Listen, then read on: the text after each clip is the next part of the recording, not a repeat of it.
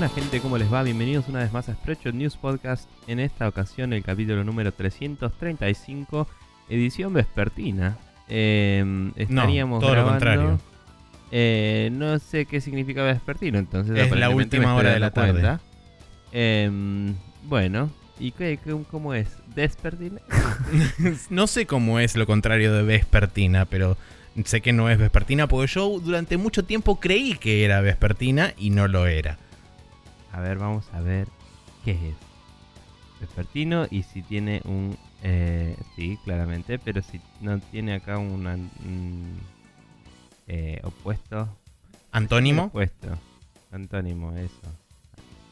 Eh, no, solo te pone sinónimos el wordreference.com. No te pone antónimos. La concha de tu madre.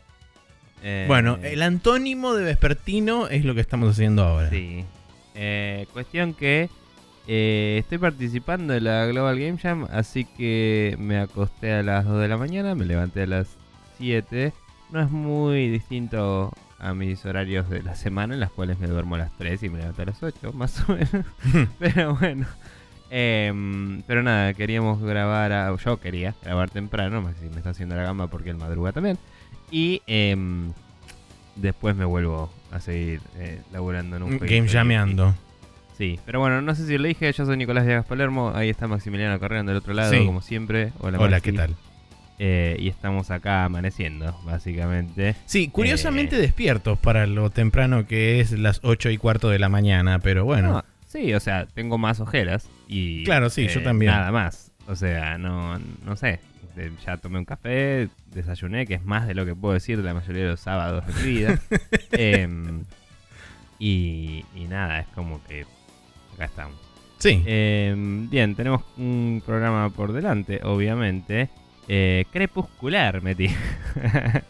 Eh, el, el coso de vespertino. Eh, si puede no- ser, qué sé yo. Matutino es el, el coso. Sí, ¿Matutino o matutino? no digamos mañanero porque se puede confundir con otra cosa, pero bueno. Eh, y bueno, hagan lo que quieran de su tiempo, chicos. Un Vamos mañanero de vez en cuando y ahí Sí. está. Bien. Eh, nada, vamos a agradecerles a todos ustedes por los comentarios eh, de siempre. eh, y los de ahora en particular. eh, entre ellos a. Entre ustedes a Gustavo Iki Robles, Francisco Sarmiento, Sebastián Rocco, Jorge Peiret, eh, Pairo de Persona No Se Cae y Jonathan Zap Cadenas, entre otros que nos han comentado. Likeado, shareado, etcétera. Eh, nos están shareando mucho el, el post en Twitter, cosa que les agradezco también, porque es Sí. difusión, eh, para nosotros, que nosotros no, no pagamos publicidad, porque ya vamos a pérdida sosteniendo el podcast. Y mm, ustedes son el medio de difusión que tenemos para alcanzar más gente. Así que muchas Como siempre lo decimos, eh, ustedes Ujú. son nuestro eh, nuestro altoparlante para llegar a más público, así que Sí. si nos hacen el favor de retuitear, compartir, etcétera, siempre va a ser bienvenido.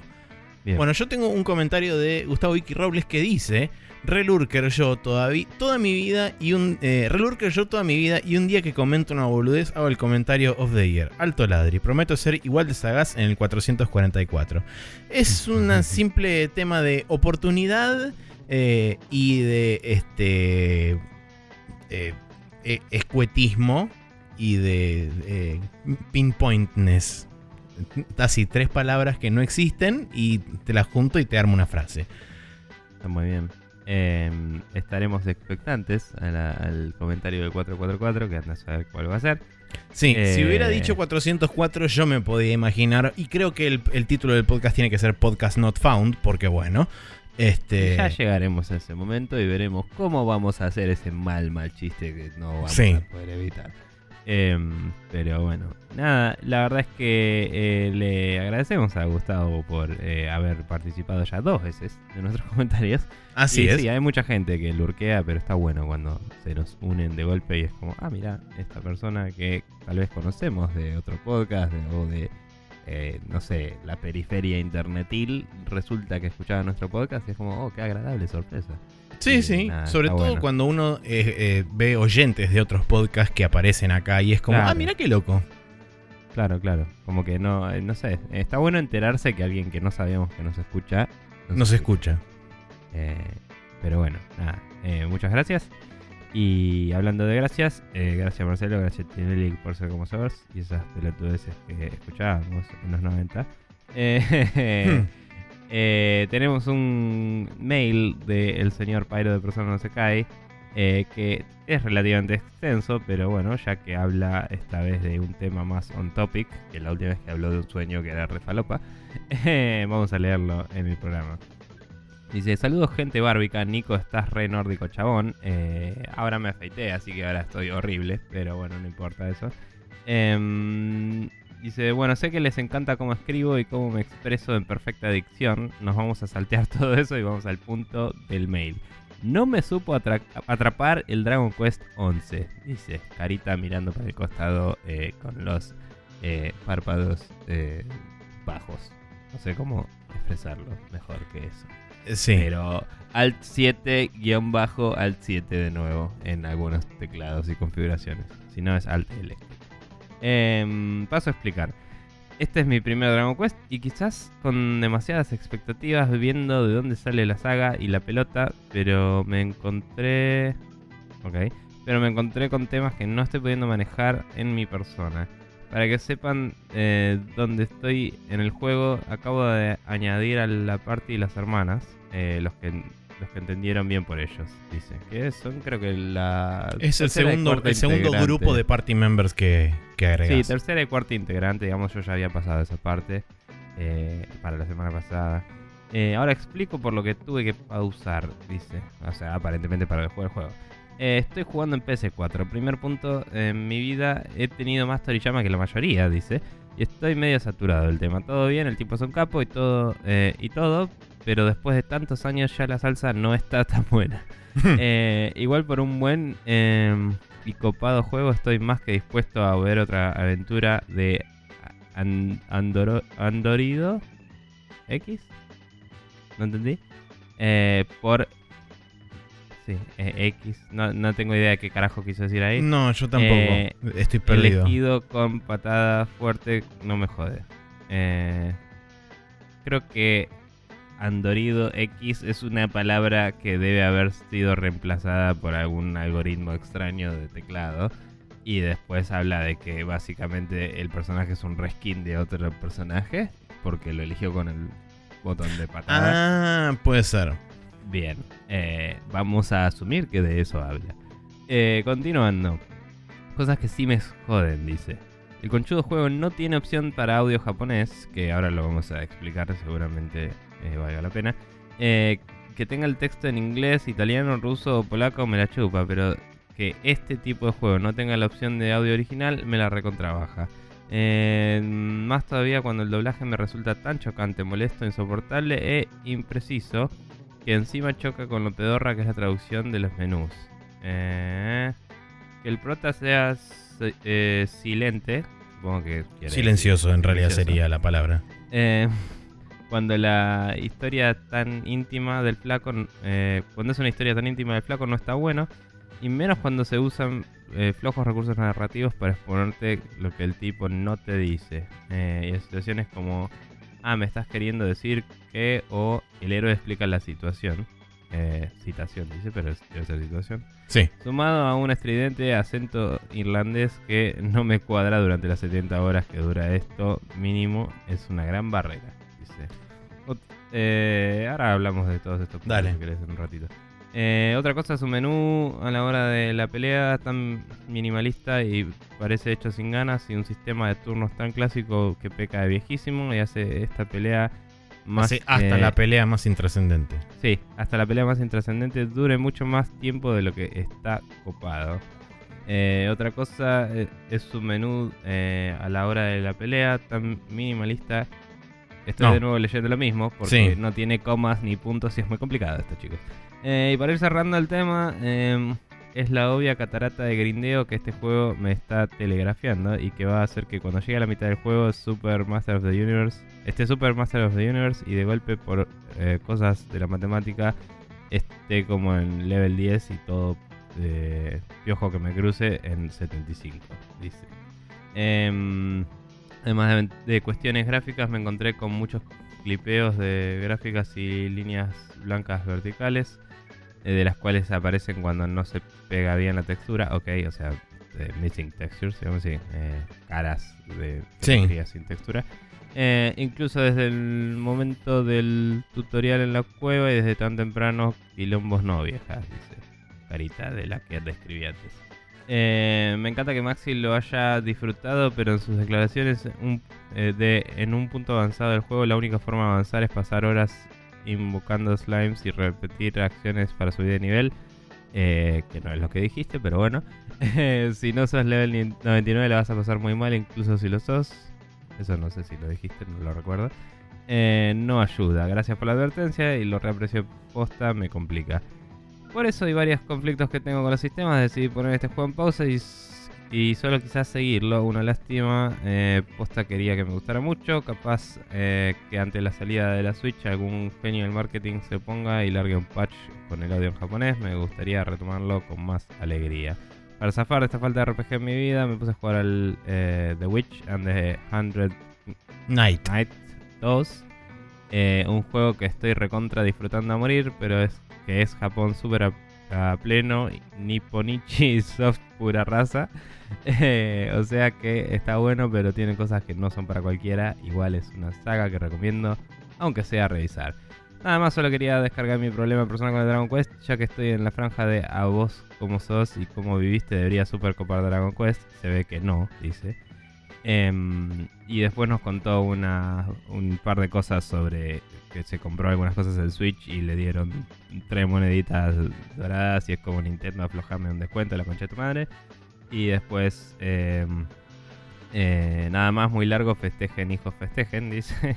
Postdata, este año no zafan de estar invitados en el programa, anótenlo, dice. Así que nada, aparentemente lo zafamos. Eh, Bueno. Bien, el- sobre los puntos que dijo Pyro. Primero, el- la versión japonesa no tenía voice acting, por eso no hay opción de voice acting Exacto. en el juego. Segundo, sí va a haber voice acting en la versión de Switch en Japón, que es, algo que están agregando ahora, y es la primera vez que va a tener voice acting en el país entero de Japón. Según todo esto me lo enteré porque vos me dijiste una vez que te pregunté, y nos había dicho Marce también, creo Sí. a nosotros. Em, así que nada, eh, en respuesta a esa queja en particular, Pyro, eh, no había audio japonés original y va a haber para la Switch, sí, esperemos que lo traigan a Occidente cuando salga la versión de Occidente. Claro. Ese es que el. está confirmada, no sé si está confirmada. Eh, está confirmada la versión de Switch para Occidente. No se sabía en qué momento iba a salir. Eh, porque inclusive idiomas. tampoco se sabía en qué momento iba a salir en Japón. Sí. Porque había sido retrasada, digamos, sin una fecha de salida fija por, entre comillas, eh, para reajustarla a las necesidades de la Switch y bla, bla, bla. Eh, en esencia lo que estaban queriendo decir era, nos vamos a preocupar porque salga bien la versión de Play 4 primero y después vamos a dedicarnos a portear la versión de Switch y ver cómo lo podemos meter ahí adentro. Eh, lo interesante de, de todo eso es que, bien, como bien dijiste vos, históricamente, según tengo entendido, Dragon Quest nunca tuvo voice acting en Japón ni fuera de Japón. Esta es la primera instancia en donde un juego de Dragon Quest tiene voice acting de algún tipo y solamente decidieron hacerlo para la versión occidental del juego. O sea que si vos buscas voice over o voice tracks de versión japonesa del juego, no vas a encontrar nada porque es puro texto el juego en japonés. Sí, sí, posta que. eh, o sea, no. Es interesante que sea la primera vez y es loco. eh, pero bueno. Em, también es como Japón se lleva. Se sale con las suyas de hacer juegos con. Variando los niveles de producción en distintas partes del juego y, Sí. y logrando un juego mejor porque no gastó plata en voice acting en ciertas partes y cosas así. Bueno, en un juego que no tenés nada de voces que pagar, puedes agregar contenido scripteando bastante fácil y, y está bueno, digamos, a nivel lo que te dan a cambio, ¿no? Tal Pero cual. sí, es, es un poco anticuado hoy en día y no hay mucho que hacerle. Eh, sobre cómo maneja la narrativa, es cierto que el principio, principio, principio, cuando estás con eh, Gema, la, la chica que te acompaña en la primera parte, está un poco escrito para el orto, porque es como, ah, vos estás diciendo que hay que ir para allá y doblar a la derecha y subirse a la montaña y hacer esto y no sé qué, y como que la mina te está narrando lo que te acaba de sugerir alguien, como si se te hubiera ocurrido a vos de golpe. Claro. En ese momento lo banco, pero después en el resto del juego, hasta donde yo llegué, me parece que está mucho mejor tratado y que ahí es una limitante de solo tenés un personaje en la party y no hay otra. Y es como que la narrativa al principio está forzada porque no hay otra. Sí, es como Em, que tienen que sí o sí necesariamente obligarte a moverte. O sea, Sí. tienen que ponerte alguna excusa adelante para que vos acciones en respuesta a eso. digamos, eh, hay mejores opciones, pero la opción que eligieron es usar una persona que está en tu party, cosa que te puede hablar en cualquier momento y no, no sea tenés Sí. que volver a hablar con el NPC a ver si te perdiste un dato, digamos. Em, y es medio redundante, pero apenas descubrís más personajes, me parece que eso se hace más variado. Eh, sí, además lo se, aliviana, se aliviana bastante la carga en cuanto a, a responsabilidades del resto de la Sí. party también. Em, lo único que me molesta un cachín es que hasta que dejé de estar con el personaje de Gema, digamos, eh, me irritaba mucho ese personaje. O sea, te- te- te- es medio detrimental a la caracterización del love interest de, de Sí. Gema el hecho de que te trate como imbécil, básicamente. Eh, y sobre el, el- y el personaje explica la situación. Me parece que es un recurso mucho más válido de lo que de lo que dice Pyro y eh, es el primer juego en la vida que reconoce sí tu personaje es silencioso porque ya sabemos lo que está pasando y no importa. Entonces está bueno para mí. Sí, además es- te ahorra eh, te ahorra más instancias de lo otro. O sea Claro. que, que diga el personaje explica la situación te ahorra que el otro te responda una cosa que no dijiste digamos y te diga ah entonces estás diciendo que hay problemas en el molino como si fueras Lassie y estuvieras Ujú. dándole a un chabón en la cara Tal cual. Em, pero bueno, nada. Em, qué sé yo, a mí no me molesta fuera de. Sí, o sea, es como todo, ¿viste? Son, son variantes en, en- en temas de gustos y en temas Sí. de cómo cada uno Seguro. recibe eh, el contenido que, que presenta el juego. A mí particularmente no me molestó, de hecho me pareció, como decís vos, un approach bastante inteligente a la hora de no tener que repetir fraseo y de tener que justamente tratarte medio como idiota. Sí considero por ahí que personaje silencioso en 2019 o en 2018 o en 2017, no me acuerdo cuándo fue que salió, creo que salió en el año pasado, sí, 2018, eh, es como mm, mm, cada vez menos convencional una aparición de ese tipo, pero considero que teniendo el linaje que tiene Dragon Quest y viniendo, digamos, de la época de donde viene, y es un juego que se mantuvo bastante cercano a su estructura central, cambiando muy pocas cosas y modificando lo mínimo indispensable para mantenerse más o menos a la par de los tiempos, sin Sí. cambiar su esencia, me parece que es un compromiso bastante válido que hace el juego en pos de, de nuevo, mantener su, su núcleo lo más intacto posible. Digamos, eh, para bien o para mal es parte de la identidad de la saga, digamos. Claro. Y es análogo a cuando. A, a los Zeldas, ¿no? Que en el Breath of the Wild dijeron, bueno, Link no va a hablar, pero sus respuestas tienen como un tono que le da una personalidad. Y ahí con esa boludez le dieron una vuelta de tuerca más. Eh, en vez de ser yes, no, suele ser como no way y, y yes way. Ponele, Claro. tipo, y ya con esa boludez, eh, como que ya, como que ya estás en, un- en otro tono de discusión. Eh, pero bueno, digamos, no hay, no hay mucho que hacerle a eso. Y sobre los menús y el, combate, em, por lo que dice Pyro, parece que lo setió en modo clásico, ¿no? Eh, Em, la verdad no, no, no supe percibir si lo había puesto o no. O sea, habló de que era un sistema muy tradicional y limitado y no sé qué. eh, no, no sé si está limitado, pero bueno, eh, habló de que era muy básico y tradicional el JRPG. De nuevo, me parece que este juego eh, trata de ser un RPG clásico mucho más que la mayoría de sus competencias. Y mm, eso es un tema de gusto. Yo no juego uno clásico, clásico hace mucho. eh, fuera de quizás el Chrono Trigger, ¿no? Que aguante. Eh, que nunca lo gané, por cierto, de nuevo en DS, tengo que ganarlo. Em, y mm, nada, digo, ahí es un tema de gustos y, y puede ser que él por jugar muchos JRPGs se haya acostumbrado a algunas cosas que este no tiene.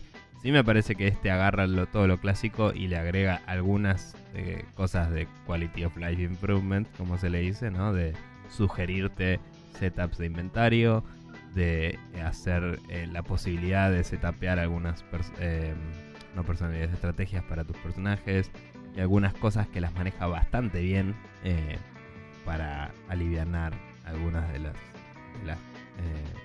molestias de esos sistemas viejos. Sí. A mí me gusta, pero de nuevo, es porque quería jugar un RPG clásico.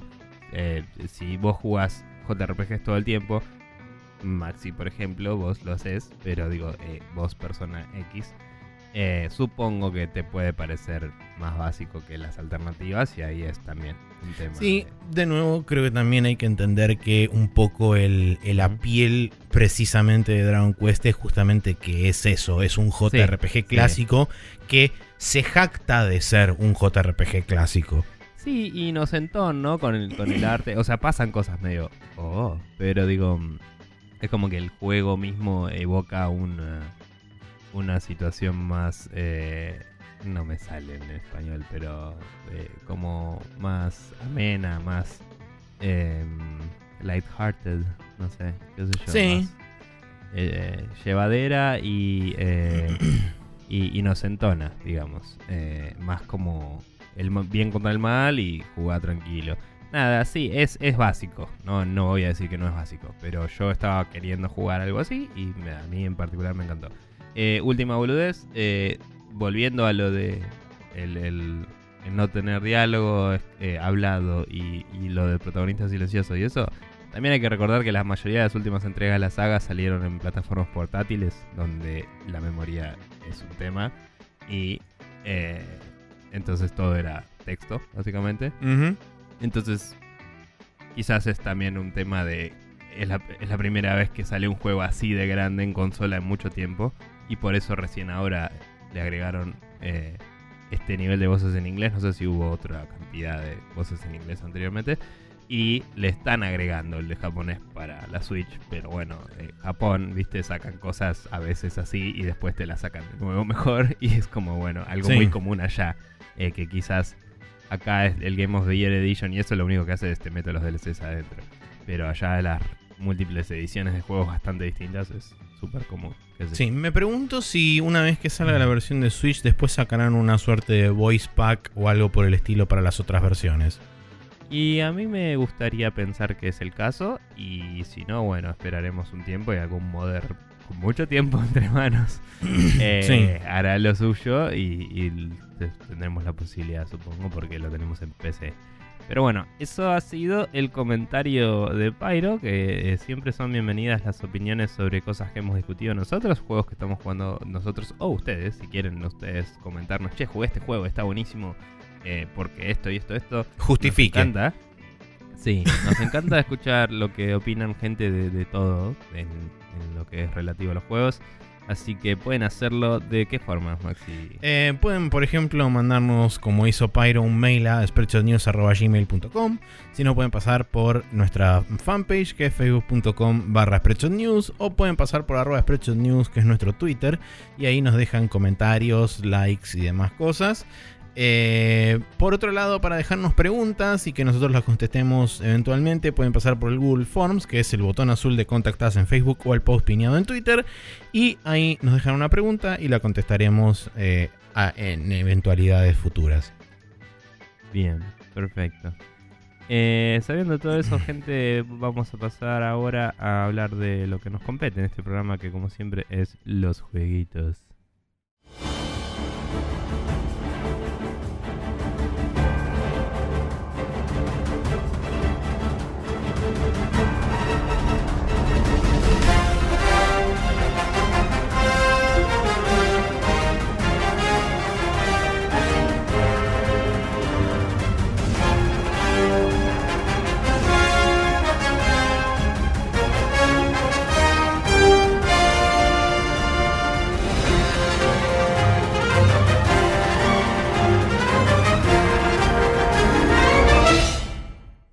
Acá de vuelta eh, en el en Now Loading, em, en el cual vamos a hablar de los juegos que estuviste jugando vos. Porque yo esta semana estuve viendo tutoriales de cosas para La Game Jam.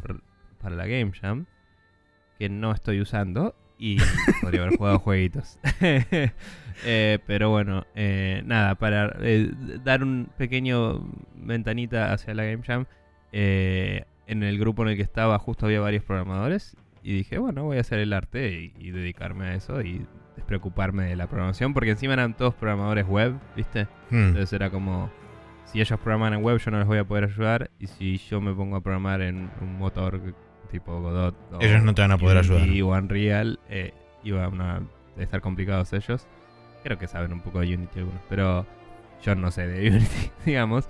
Entonces era como, bueno, mejor programen ustedes que saben laburar juntos y yo eh, hago arte y eso y estoy como con, con una amiga, estoy dibujando y ella está vectorizando cosas para este jueguito. Y toda la semana estuve viendo tutoriales de Godot, así que ese, es, eh, ese fue lo que estuve jugando esta semana. Bien. Eh, Maxi, ¿qué estuviste jugando? Bueno, eh, reduje considerablemente mi tiempo en el Tales of Vesperia Definitive Edition por razones que van a volverse aparentemente obvias dentro de breves instantes, pero eh, con breves comentarios lo que puedo decir es que finalmente el ballet cósmico de la party ha comenzado porque los Tales siempre se caracterizan por hasta casi el final del juego Ajá. Ahí va. Hasta casi el final del juego. Empezar eh, a sacarte y meterte personajes de la party a troche y moche y cómo se le canta. Entonces, ya a partir de hace unas 2-3 horas para atrás, empezó justamente el ballet de gente que entra y que sale y que este, así de repente tenés 7 personas en tu grupo de repente tenés tres, de repente estás solo, de repente hay ocho, de repente hay cuatro, y es como, bueno, ok, hagan lo que quieran, no me importa, me voy a ir para allá. Este. ¿Cómo maneja los niveles de la gente que entra cuando se fue alguien más? ¿Entran con el nivel que tenía el que se fue? ¿O con el nivel que estás vos? Entran. ¿O, o son niveles definidos y es tipo si vos grandeaste un montón, es como, ah, no, ahora viene el chavo nivel 10? entran básicamente, entran digamos en el nivel que eh, por historia o por narrativa tendrías que hipotéticamente estar. O sea, está bueno en cierta forma por- porque sí. te sirve como parámetro para saber, ok, estoy underleveled o estoy overleveled. Eh, entonces es una forma interesante de ir midiendo más o menos tu progreso y si tenés que grindear un poco más o si estás bien y solamente podés correr para adelante. Em, Así que en ese sentido yo lo considero como una herramienta, digamos, de control y algo bastante piola para ir comparando y decir, ok, bueno, estoy bien, voy más o menos bien, o tengo que sentarme y darle un rato más a la trompada. Eh, así que en ese sentido, la verdad, no, no- tengo, no tengo quejas al respecto. Lo que sí tengo quejas al respecto es que, por el amor de Dios, está bien, consideremos que este es un juego de hace 12 años, pero por el amor de Dios necesito un mapa que sea útil y legible y que esté al alcance de mi mano, porque es, es una cosa que no puede ser. Yo entro a un... O sea, tenés un- un mapa chiquitito cuando estás, por ejemplo, en el World Map. Eh, tenés un mapa chiquitito a la esquina superior derecha de la pantalla, eh, que es un- una especie de picture in picture chiquitito, eh, pero que no tiene demasiado detalle. Cuando vos apretás, creo que es cuadrado, eh, o lo que sería la X en el, bot- en el pad de Xbox, eh, se te agranda similar a como hacía el Torchlight que te lo ponía, o como hace el Diablo que te pone el mapa transparente encima, como una especie de overlay encima de lo que es el World Map y te muestra, digamos, una escala mayor o más grande de lo que es el World Map. El problema está en que, eh, primero y principal, nunca me parecen demasiado felices esas soluciones, sobre todo cuando vos estás mapeando un mundo que, en, en el cual vos retenés la escala de colores dentro de ese mapa 2D plano sobre el mundo que tiene la misma escala de colores. Entonces es como que se mezcla todo y no se entiende demasiado qué es lo que está pasando.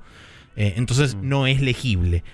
Por otro lado, si yo quiero saber, por ejemplo, dónde hay una ciudad puntual o algo así, tengo que entrar al menú, ir a la parte de enciclopedia, buscar el mapa mundial, scrollear entre las ciudades, fijarme dónde está y es como...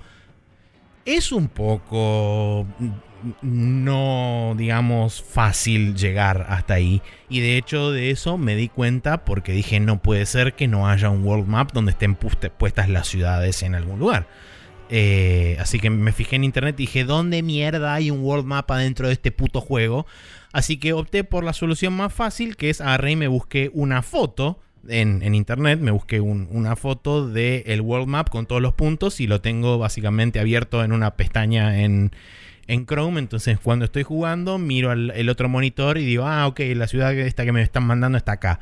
Y es como tengo un World Map accesible en otro monitor. eh, Porque si me tengo que guiar por los menús del juego y entrar y salir y entrar y salir cada vez me- que me quiero fijar algo, me, me crece la barba hasta el piso. Entonces, es mi única queja real con el juego. Entiendo que es por un tema de. Estamos hablando de un juego de hace 12 años y en 12 años evolucionó muchísimo. Todo el tema de menús, manejo de menús, accesibilidad y facilidad de uso, y etcétera. Pero, digamos, preferí evitar y cortar rápido con la frustración de tener que entrar y salir de, ese- de esos menús, optando por la segunda opción, que era buscarme un screenshot del juego y ponérmelo en una- un lugar accesible fuera del mismo. Bien.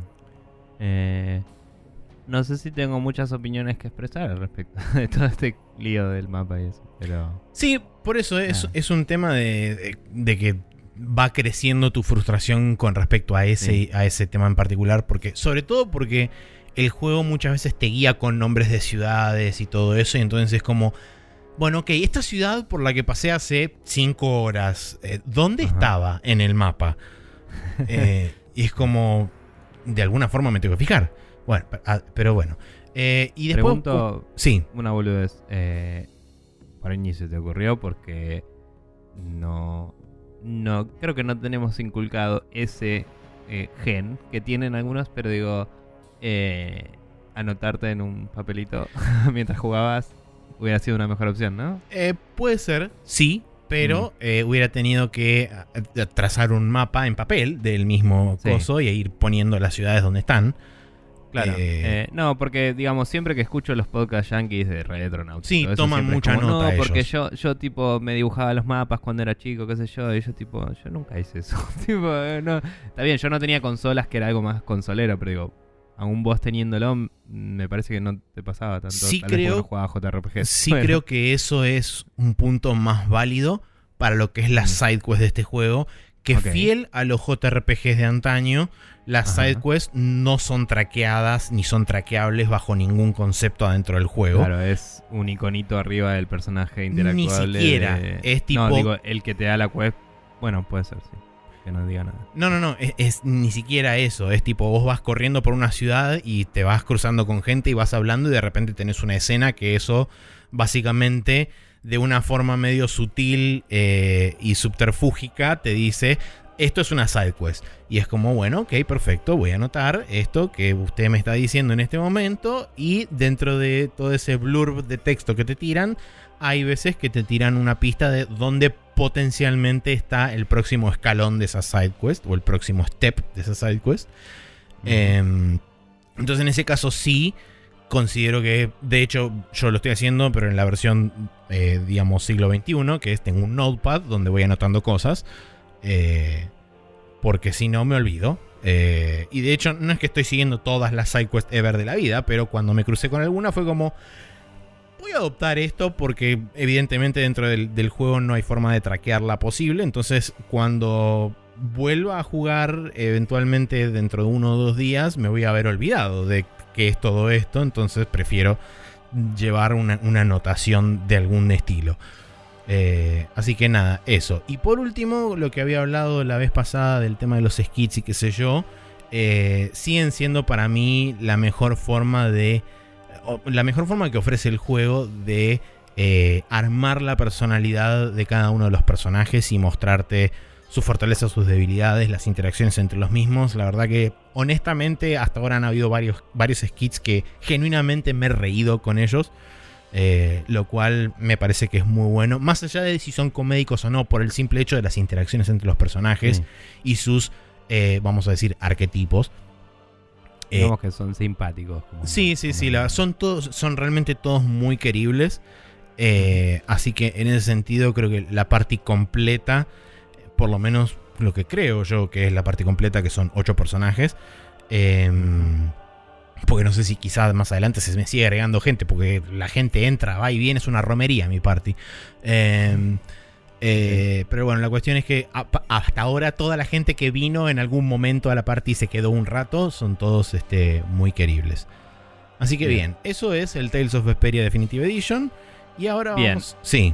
Vamos a responder la pregunta simple y concreta. ¿Me compro o no me compro el Ace Combat, Maxi? Porque tengo acá abiertos dos links del store de Xbox, donde está un precio eh, pagable, digamos, en cómo está la realidad en la que vivimos. Eh, la versión deluxe y la versión normal. Y estoy viéndolos con mucho cariño porque esos screenshots y todo el hype de la gente me la mueven.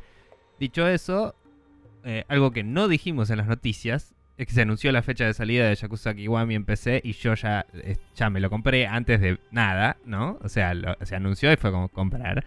Y es como que ya tengo un schedule ocupado de juegos. Pero en la discusión previa que tuvimos sobre esto del Ace Combat, eh, la discusión fue, vos me dijiste, che, si te interesa, te trae el Ace Combat 6 también. Me fijé, no encontraba el Ace Combat 6 para comprar en el store de Microsoft por separado. Pensé que me había perdido el bonus de pre-order y, oh sorpresa, los que están en el store del Combat 7 te traen el 6 todavía. No es una oferta que terminó. Entonces estoy como, eh, eh, no sé, no sé si... Eh, mm, eh, tampoco voy a querer jugar al 6 teniendo el 7 ahí, porque el 7 se ve increíble y tal vez me conviene comprármelo después en Steam. No sé qué hacer, Maxi. Mira, la respuesta rápida es te diría disfrutar el Kiwami y después ves. Sí. Y eh. la respuesta larga te la puedo dar mientras voy hablando del juego y después ves Habla del juego, si te convence o no lo que estoy diciendo. Sí. Eh, bueno, primero y principal, es Combat 7, eh, séptima entrega numerada de una serie de juegos que arrancó allá por el año 1995. Pensé que ibas a decir que se llama Ace Combat. Sí, que en realidad se llamaba originalmente Air Combat, que después a partir del Ace Combat 2 fue donde se transformó este, en Ace Combat. Em, bien, ¿qué puedo empezar a decir de todo esto? Parate que voy a buscar una cosa porque quiero fijarme el... Ahí está, listo. Quería fijarme el nombre de un juego anterior que tenía listado acá en, entre las notas rápidas. Primero y principal, eh, es un juego que ocurre dentro del mundo de Strange Real, que es el, el mundo que originalmente nació como una...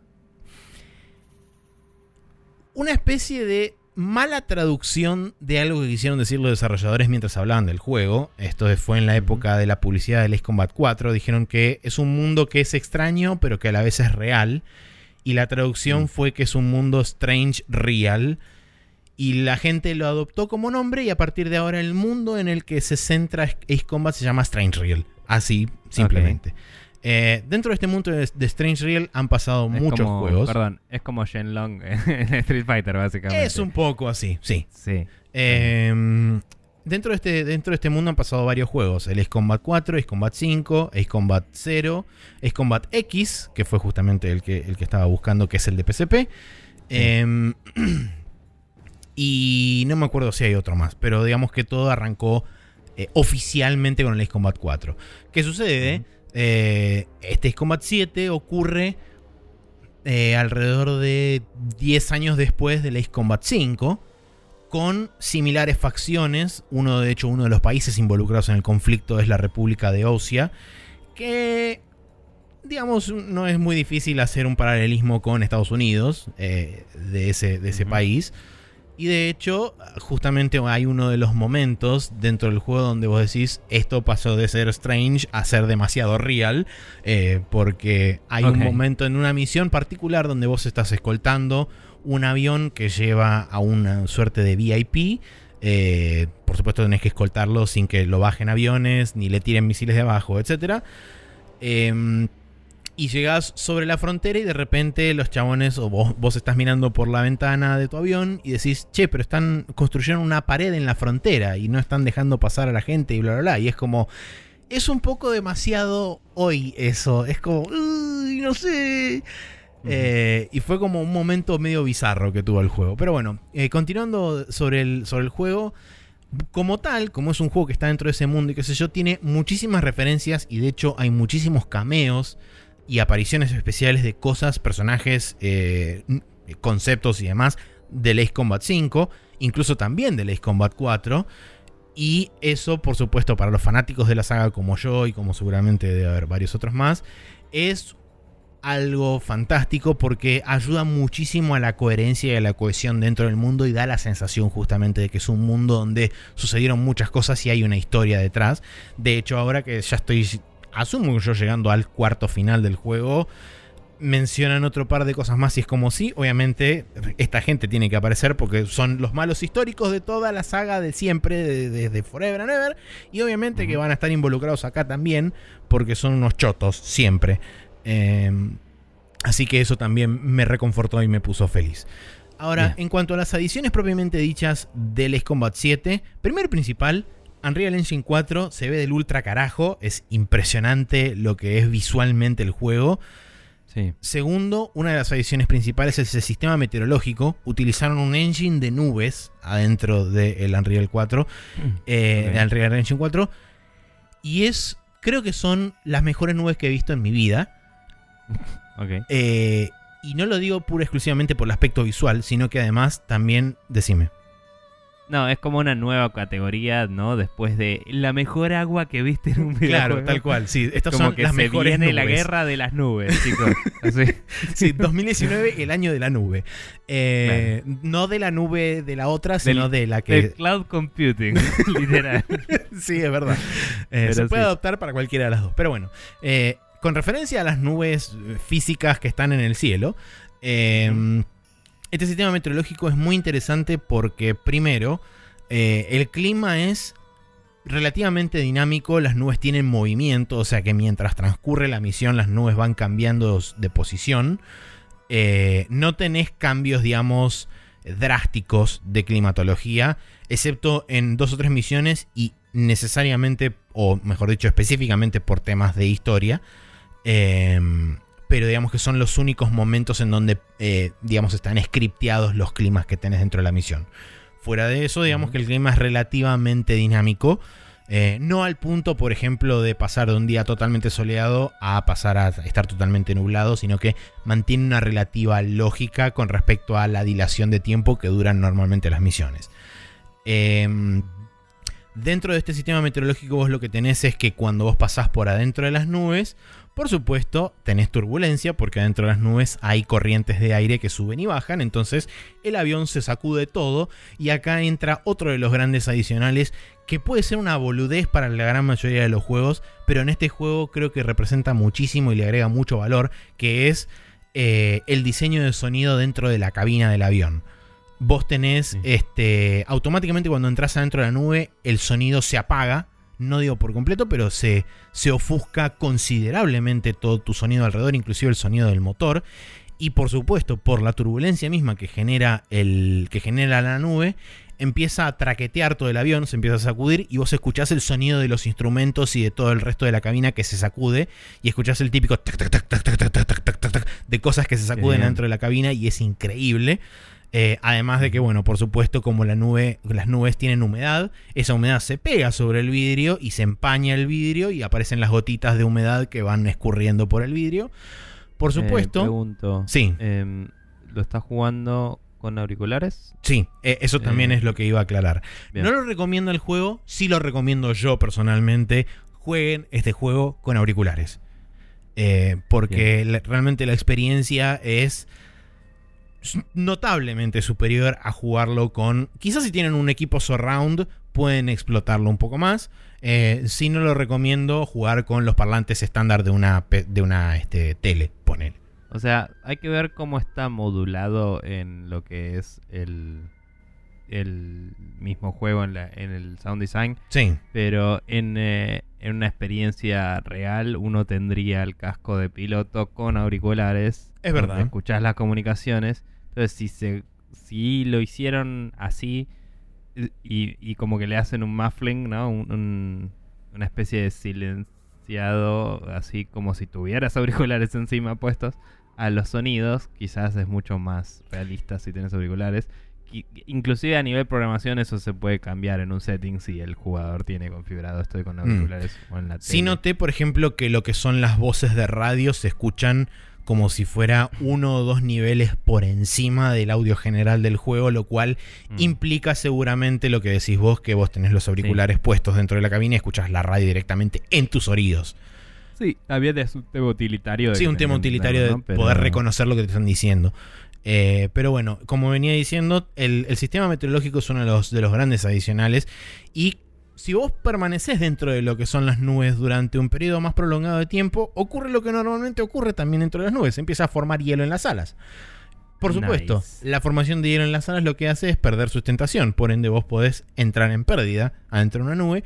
Y si ocurre que el techo de, el techo de, de- de nubosidad es muy bajo, quizá te la pones contra el piso, como me ha pasado una un par de veces. Eh, hay formas de mitigar esto con eh, eh, chips, mejor dicho, eh, upgrades que le puedes agregar a los aviones. Y acá es donde entra el sistema de, de upgrades y el, y el upgrade tree, que es similar al Ace Combat X de PSP, que si recordarán, cuando yo lo hablé, el Skies of Deception, era una de las cosas que me había sorprendido, que vos tenías la posibilidad, no en todos los aviones, lo cual sí puedes hacer en este, pero en aviones especiales que estaban diseñados específicamente para eso, vos podías comprar partes de distintos aviones para modificar o para este eh, mejorar determinadas características de vuelo del avión. Mejor estabilidad, más velocidad, mejor defensa. E incluso en este no solamente se centra en las capacidades del avión en cuanto a acrobacia y maniobrabilidad se refieren, sino que además también tienen la posibilidad de agregar eh, ítems que se refieren, por ejemplo, a eh, vos podés tener un, radio jammer dentro del avión equipado como una, como una actualización, que lo que hace es que seas más difícil de targetear con, con distintos tipos de misiles. Tenés justamente un sistema antihielo que lo que hace es permitirte volar mucho más tiempo dentro de una nube antes de que se empiece a formar el hielo. Em, tenés, este, por ejemplo, computadoras de eh, que te mejoran la capacidad de rango, la capacidad de, digamos, de potencia de explosión de los misiles, tanto primarios como secundarios, la cantidad de misiles que puedes llevar, también primarios o secundarios, o inclusive bombas. Entonces, tiene como un, abanico bastante grande de opciones a la hora de poder customizar cada uno de los aviones. Y vos tenés 8 slots o en su defecto abajo tenés como 3 grillas que te dicen, ok, bueno, gastaste X cantidad de puntos de un máximo de tanto en esta categoría, que pueden ser aviónica, eh, armas o este, especial, que especial justamente el sistema antihielo, el radar jamming, etc. Bien. Em, ¿Qué te iba a decir? Eh, ah, me olvidé qué iba a decir. iba a decir algo y, y me colgué total y absolutamente. Pero mm, nada, eh, se suena todo muy bien. Eh, ¿Vos ya ganaste la campaña? No, eh, estoy justamente en lo que considero yo que es el tercio o cuarto final. Eh. Para ponerle un número puntual, estoy en la misión 18. Eh, Ok. No sé cuántas misiones son, no me importa saberlo, lo sabré cuando lo termine. Pero en cuanto a la historia se refiere, la verdad que a partir de ahora es cuando realmente decís, ok, bueno, estoy en Ace Combat. Porque se fue todo a la mierda, no entendés quién es bueno, quién es malo, es todo un despelote. Eh, lo cual está bueno porque el juego, digamos que arranca con un volantazo bastante interesante. Porque es el típico, ah, mira, tenés un, tenés un rookie que es el up, el, el- el up and coming, tipo, sos un, vos sos un rookie cualquiera, que estás asignado a un escuadrón medio, medio de este, Capos. pelagato, no, estás asignado a un escuadrón medio pelagatos, la eh, en una, en, una, en una especie de base medio olvidada en un rincón del mundo, muy lejos Sí. de donde está el conflicto principal sucediendo. Eh, y de repente, por supuesto, algo sucede, empiezan a, el ataque, digamos, global a todos los rincones del planeta y vos medio como que entras en la guerra y por justamente tu accionar dentro de las primeras misiones es como que te dicen, ah, mira, acá va el futuro capo de la vida, hasta que de repente, volantazo narrativo, te echan la culpa de algo que vos considerás que no hiciste eh, y te mandan básicamente a una especie de isla penal, eh, donde vos básicamente sos un una especie de prisionero militar, eh, Ok. que efectivamente a lo largo de la historia se transforma como una especie de escuadrón de expendables donde literalmente sos carne de cañón en el aire, porque te mandan a volar y que vos atraigas fuego, misiles y demás, para que mientras tanto las fuerzas oficiales de tu ejército puedan hacer su trabajo. Entonces medio como que eh, sos eh, totalmente... Eh, ¿Cómo se llama Es esto? como Suicide Squad, pero no.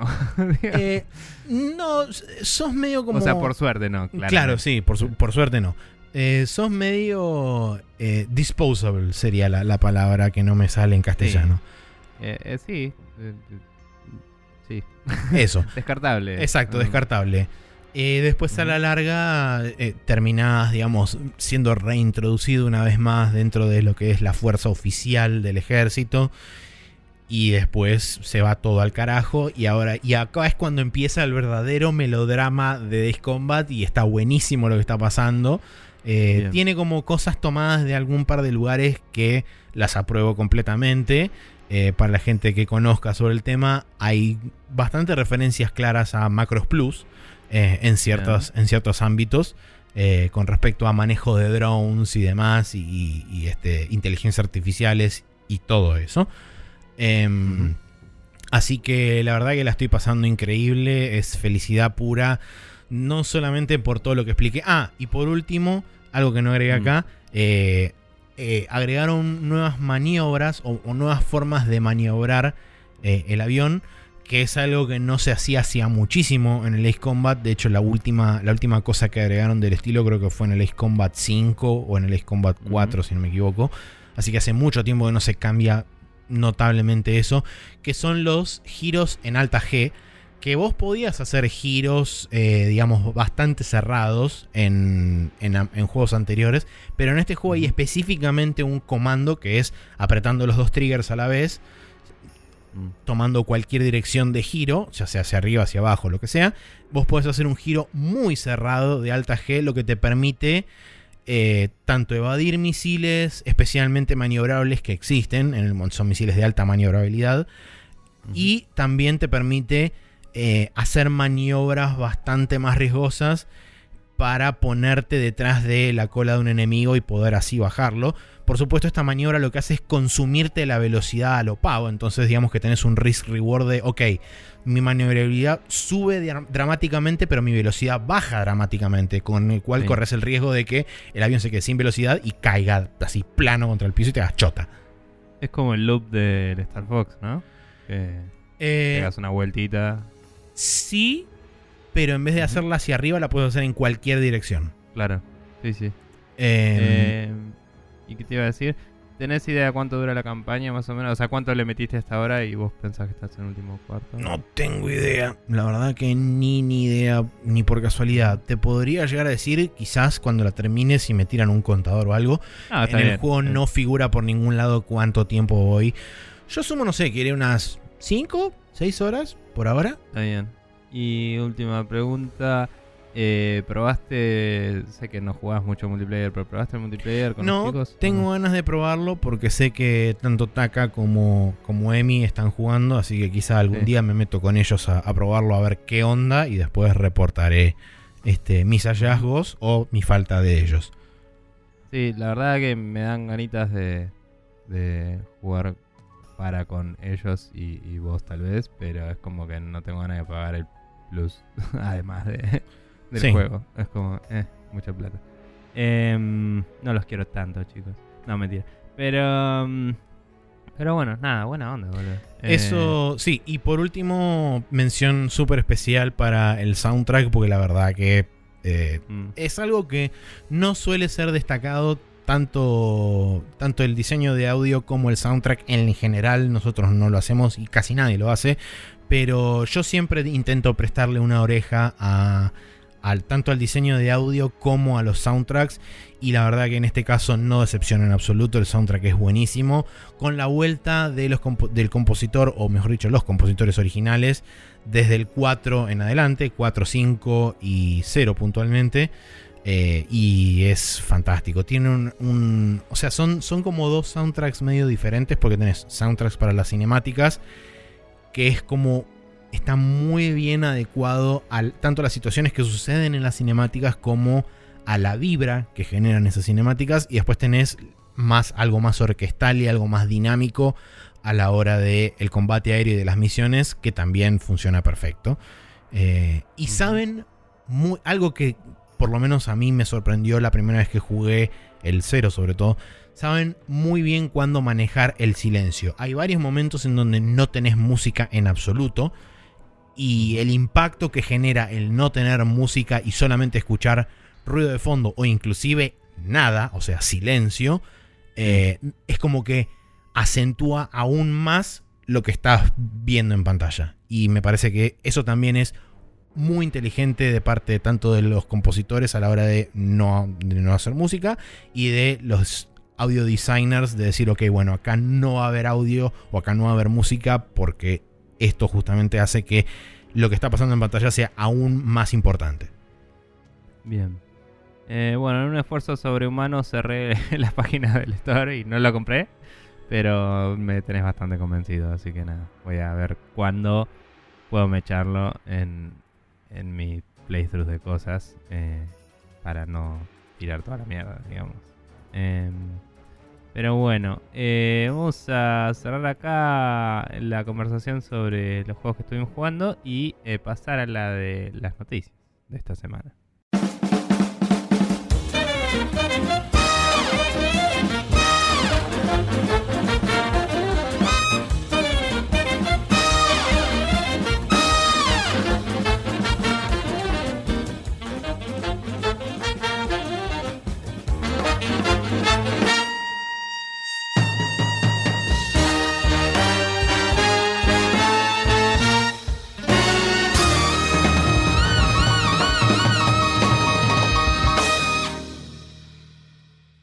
De vuelta en el eh, Rapid Fire donde vamos a hablar de las noticias de esta semana. Eh, empezando por la posibilidad de que NetherRealm implemente en el Mortal Kombat 11 eh, un modo, o sea, un modo, la habilidad de jugar cross-platform. La misma situación ha sido expresada aparentemente en algunas entrevistas. Em, hablando del el port de Switch y las posibilidades de la franquicia en esta plataforma. Eh, estaríamos bastante seguros de que, de ser posible, esto pasaría mínimo entre PC, Xbox y Nintendo Switch. Y la PlayStation por ahora sigue siendo algo condicional por su sistema beta, entre comillas. de- Sí. Eh, a mí lo que, lo que me interesa de todo esto y lo que me genera automáticamente la pregunta es, considerando que Mortal Kombat eh, 11, y bueno, sus versiones anteriores también, pero en este caso puntualmente Mortal Kombat 11 está desarrollado en Unreal Engine 4, y considerando que Epic dijo que iba a incluir sus herramientas de cross-platform play dentro del Unreal Engine 4, y considerando que también va a existir una versión de PC del Mortal Kombat 11, digo de pronto, me parece, Mortal Kombat 11 al Epic Store. Eh, no me sorprendería para absolutamente nada. Eh, no sé si sea exclusivo. No veo que, que tenga realmente una eh, gran ventaja. una atracción de público. Creo que Warner como publisher de contenido por sus por ser hijo de una empresa más mm, multimediática es como que va a preferir estar en todos lados que hacer un que hacer como un- una exclusividad, me parece. Eh, por una cuestión de tener presencia en todos lados, ¿no? Claro, Como sí, sí, de Disney que están en todos lados. Eh, O abrir su propio store que no estaría bueno, pero tal vez viene un magnate de Warner y te dice, loco, esto de abrirle el store es la posta y, y bueno, y la cagan. Pero bueno, em, no, imagino Sí. que sí, que va a estar en Epic Store. Eh, creo que, imagino que va a estar en Steam, no, no, no, no veo una posibilidad muy fuerte que no sea el caso. Y mm, sí trae un poco la duda de mm, si, si por ejemplo, va a estar habilitado eh, si es que tiene configuraciones y cosas a nivel torneo, por ejemplo, el juego.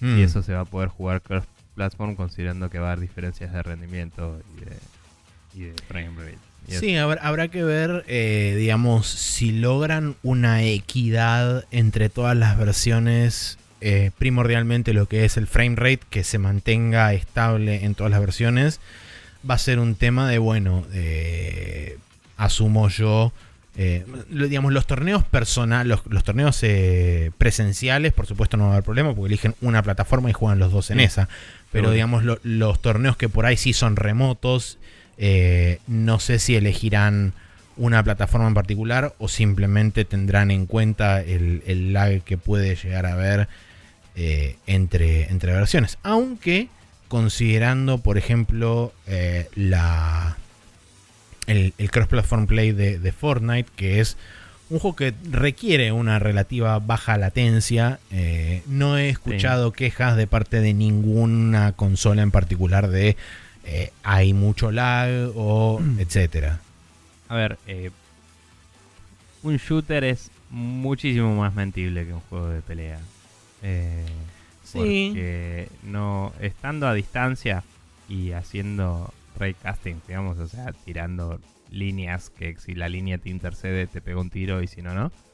em, es mucho menos debatible si te pegó o no la persona. Porque básicamente no puedes saber con certeza nunca.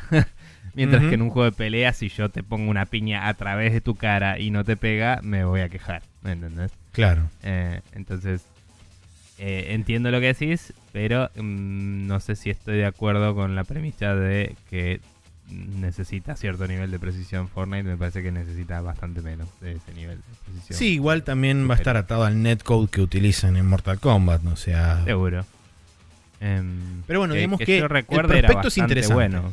Sí, Sí. El, el prospecto es interesante de lo que podría llegar a ser porque eh, convengamos que las comunidades usualmente de fighting games suelen ser bastante unificadas independientemente de su plataforma de elección.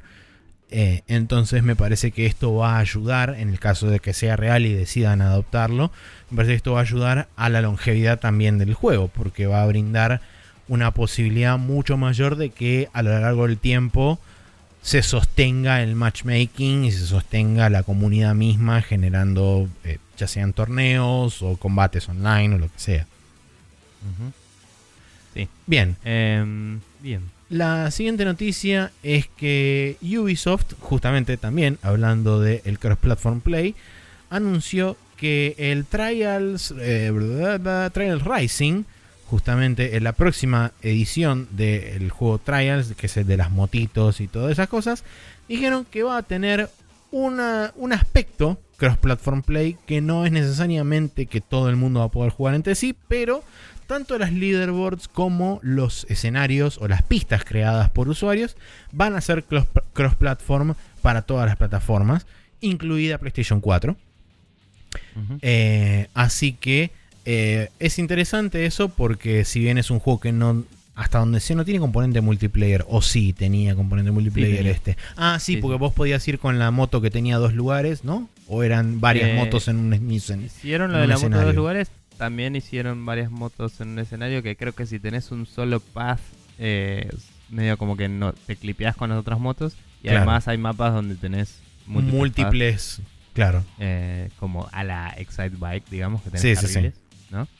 Em, la, en este caso en particular de hablar de cross-platformismo y eso, sí me eh, pregunto si tendrán que tendrá que ser una opción tildable o onda publicar esto en todas las plataformas o no o si se regulará automáticamente porque por ejemplo en PC eh, o, en, o en una consola de, de- de Xbox One X o en PlayStation 4 Pro hipotéticamente podrías tener muchas más entidades en el Puede ser. en el sí. nivel que en una que en una PlayStation 4 normal o en una Switch sobre todo entonces eh, o en una Xbox eh, entonces mi pregunta es ¿se limita al mínimo común denominador o va a ser dinámico y según cuántas cosas le pusiste solo salen ciertas plataformas? ¿me entendés? capaz que tiene dudo que en el juego por una cuestión de validaciones de las plataformas puedas decir los nombres de las otras consolas entonces no vas a poder decir Si querés Sí. publicar en la Switch tenés que usar esta cantidad de cosas. Pero sí podrías decir eh, en el juego, eh, si querés que esto ande en todas las plataformas, tenés que tener menos de no sé cuántas cosas. Y si te pasás, solo va a estar en la high-end, ponele. Claro. Ah, Por mira, según lo que acá hay una, una cita de alguien de Ubisoft que dice, según este, según ellos, eh, a pesar de que todo el contenido user generated va a ser eh, va a ser compartido a través de todas las plataformas, vamos a intentar tomar precauciones extra en el futuro para indicar si una versión específica de un track puede ser jugada confortablemente en una plataforma eh, en una plataforma en particular. Por ejemplo, los tracks de PC que no, no pueden funcionar del todo bien en la Nintendo Switch, digamos, haciendo un ejemplo puntual. Así que se me ocurre que quizás utilicen un sistema de flags eh, que por ahí no necesariamente sean un nombre en particular, pero con el simple hecho de ponerte una iconografía, tipo, no sé, un puntito verde, un puntito rojo, un puntito azul y un puntito Mm. negro, eso significa que funciona en todas. Si no está el puntito rojo es que no funciona en Switch o no anda bien en Switch. Sí. Puede, puede ser que sea así como un sistema de disclaimer, ¿no? Solo, solo te avisa. Tipo, che, guarda con esto. Claro. Va- no sé. Por ahí estaría bueno. Inclusive. Por ahí se puede volver injugable, pero podría tipo bajarte a 30 frames, ponele. y- o a la mitad de frames o lo que sea. Y, y bloquearlo para tratar de ser más estable. Porque la estabilidad de frames es peor que tener pocos Sí. frames en ese juego en particular. Sí, sí. Eh, sí podría joder con la física, obviamente. Así que no sé si es, si es una buena idea. Pero bueno, eh, nada. eh, copado, bien por ellos. Está bueno que también a nivel conceptual hay que ver si, si, si en las búsquedas se tratan igual también las cosas de la misma plataforma o no. Pero digo, ponele que yo soy un jugador principalmente de PlayStation, por decir algo. Eh, pero porque sí, porque me gusta el Trials o lo que sea, me lo compré en las dos plataformas, en, en PlayStation y en PC. Está bueno poder usar el editor de PC, que vas a tener probablemente más opciones de control, armarte el mapa que quieras y después jugarlo en tu plataforma favorita y, con tus amigos. digamos. Seguro. Eh, me parece bastante copado. Obviamente eso implicaría que te compraste una copia de PC también.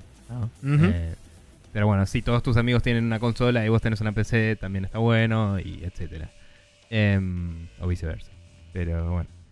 Eh, continuando. Tenemos otra noticia de que eh, 343 Industries era el nombre total. Sí. El nombre entero, ¿no? De, el nombre total. Eh, 343 Industries anunció que eh, va a hacer un anuncio durante sí, es el la- anuncio del anuncio. Sí, durante la South by South- Southwest, eh, que es esta conferencia de cosas creativas y, y- y ventas de humo varias ahí en Estados Unidos, eh, durante la cual va a haber un torneo de, de Halo. Eh, básicamente dijeron que tienen grandes noticias sobre la Master Chief Collection y la gente anda especulando eh, dos grandes posibilidades. La primera siendo eh, la posibilidad de que la Master Chief Collection llegue finalmente a PC, cosa que se ha rumoreado varias veces y se ha pedido muchas veces, y que se, se condiría, condiciría, no sé cómo se, se condice, digamos, pero condicionalmente eso, Se condeciría. eh, no sé, lo que sea, eh, Eso. con la con la digamos el discurso de Microsoft de te llevamos los juegos a la plataforma que quieras y aguante todo, paganos platita eh, por mes. claro. Em, que literalmente es lo que dice, si leen la letra de Microsoft dice eso en la página. Em, Ese es el Terms nada. of Service. claro. Eh, no, pero digo, se alinearía muy bien con, con su estrategia, ¿no? Sí. Eh, la, la otra cosa que se rumorea es la adición posible de el, del Halo, Halo Reach, Reach. que Es el único juego que, digamos, no es numerado, pero es, es parte de la saga Halo. eh, y no ha sido incluido en la colección hasta ahora. Entonces, Sin contar el Halo 5 y el Halo 4, por supuesto, que son juegos independientes también. El 4 creo que está dentro de la colección. El 5 es el que está fuera. Ah, porque Estoy creo que el bastan- 4 salió para bastante 360 seguro de también. Sí, estoy bastante seguro de eso, no del todo.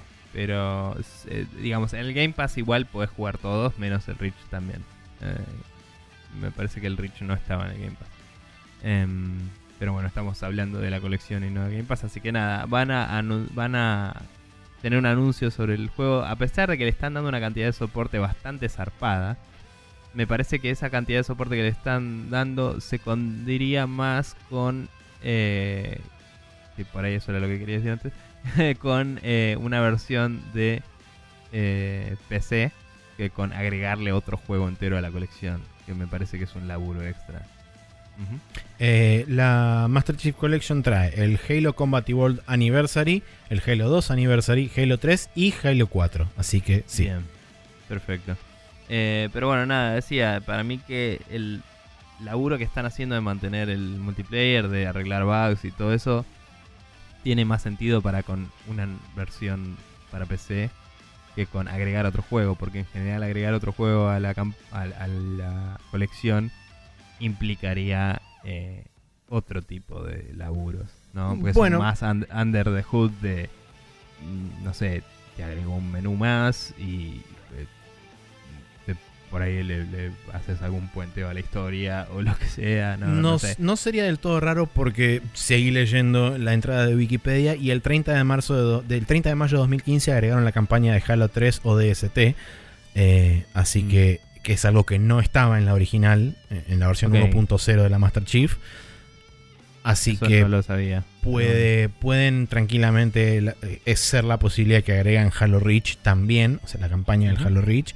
Eh, y por otro lado, una de las cosas que creo que lo mencionaron en el Bombcast fue que eh, uno de los últimos parches de la Master Chief Collection es que agregaron un nuevo, una nueva configuración de control para eh, un tipo de aiming en particular.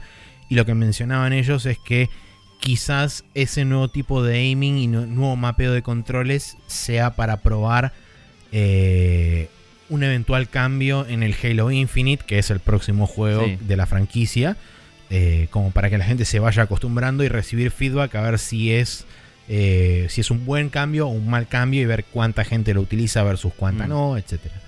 Sí, también hablaban de, de que probablemente tenía que haber una versión de PC también. Eh, Puede ser. Y, y nada, quizás eh, la, la noticia es esto es el Halo Infinite y vamos a seguir agregándole cosas. Pero- claro, sí. De repente la No Master sé, Chief. Collection la renombran a Infinite y a la mierda. Tipo, la verdad, a esta altura podría ser. De- de- no sé, no, no me sorprendería tanto, te digo. O sea, sería una, un movimiento de PR bastante loco y, y zarpado, en- sin mucho precedente, pero creo que, que les serviría, porque es como, bueno, suscríbanse a nuestro servicio, lo pueden jugar para siempre, y si lo compraste, lo compraste. no sé. Sí, no sé si eso es tan... O sea, es por supuesto de especulación nuestra, pero Obvio. creo que pierde un poco de, de credibilidad eso por el simple hecho que ya mostraron algo que ellos llamaron Halo Infinite y supuestamente está en un motor nuevo y no sé para, eh, digamos, este eh, cara a cara cómo se compara visualmente a las cosas que existen dentro de la Master Chief Collection, pero me da la impresión de que se ve mejor y se ve diferente. sí. Bueno, pero digo, eh, podía ser como, bueno, todas las campañas posteriores de Halo salen acá y es una plataforma de Halo. ponele. Pero bueno, no sé, estoy No sé. boludeces. La realidad es que probablemente sea una de las dos cosas que dice la noticia. Así bueno, Bien. Bien. Eh, en noticias menos alegres, eh, Nintendo sacó un update de desarrollo con respecto al eh, Metroid Prime 4. Todo el mundo festejó. El tema es que dejó de festejar cuando apareció Shinya Takahashi, que es el Senior Manager Executive Officer on the Game, o sea, el, este, el Senior Managing Executive del juego. No voy a traducirlo a otro. eh, diciendo que eh, debido a problemas, no problemas en el desarrollo, pero debido a no cumplir con sus expectativas en su actual estado, digamos, del desarrollo, Metroid Prime 4 f- va a ser reiniciado, o fue reiniciado hace poco, no, no digo exactamente un timeline de cuándo sucede, sucedería o sucederá esto. Eh, va a ser reiniciado desde cero con Retro Studios como desarrollador principal. O sea, Retro Studios, recordemos que son los que desarrollaron la, digamos, la primera trilogía de Metroid Prime. Eh, sí. Y y también creo que el de DS también. eh, la verdad que eso no lo sé. El Pero- Hunters.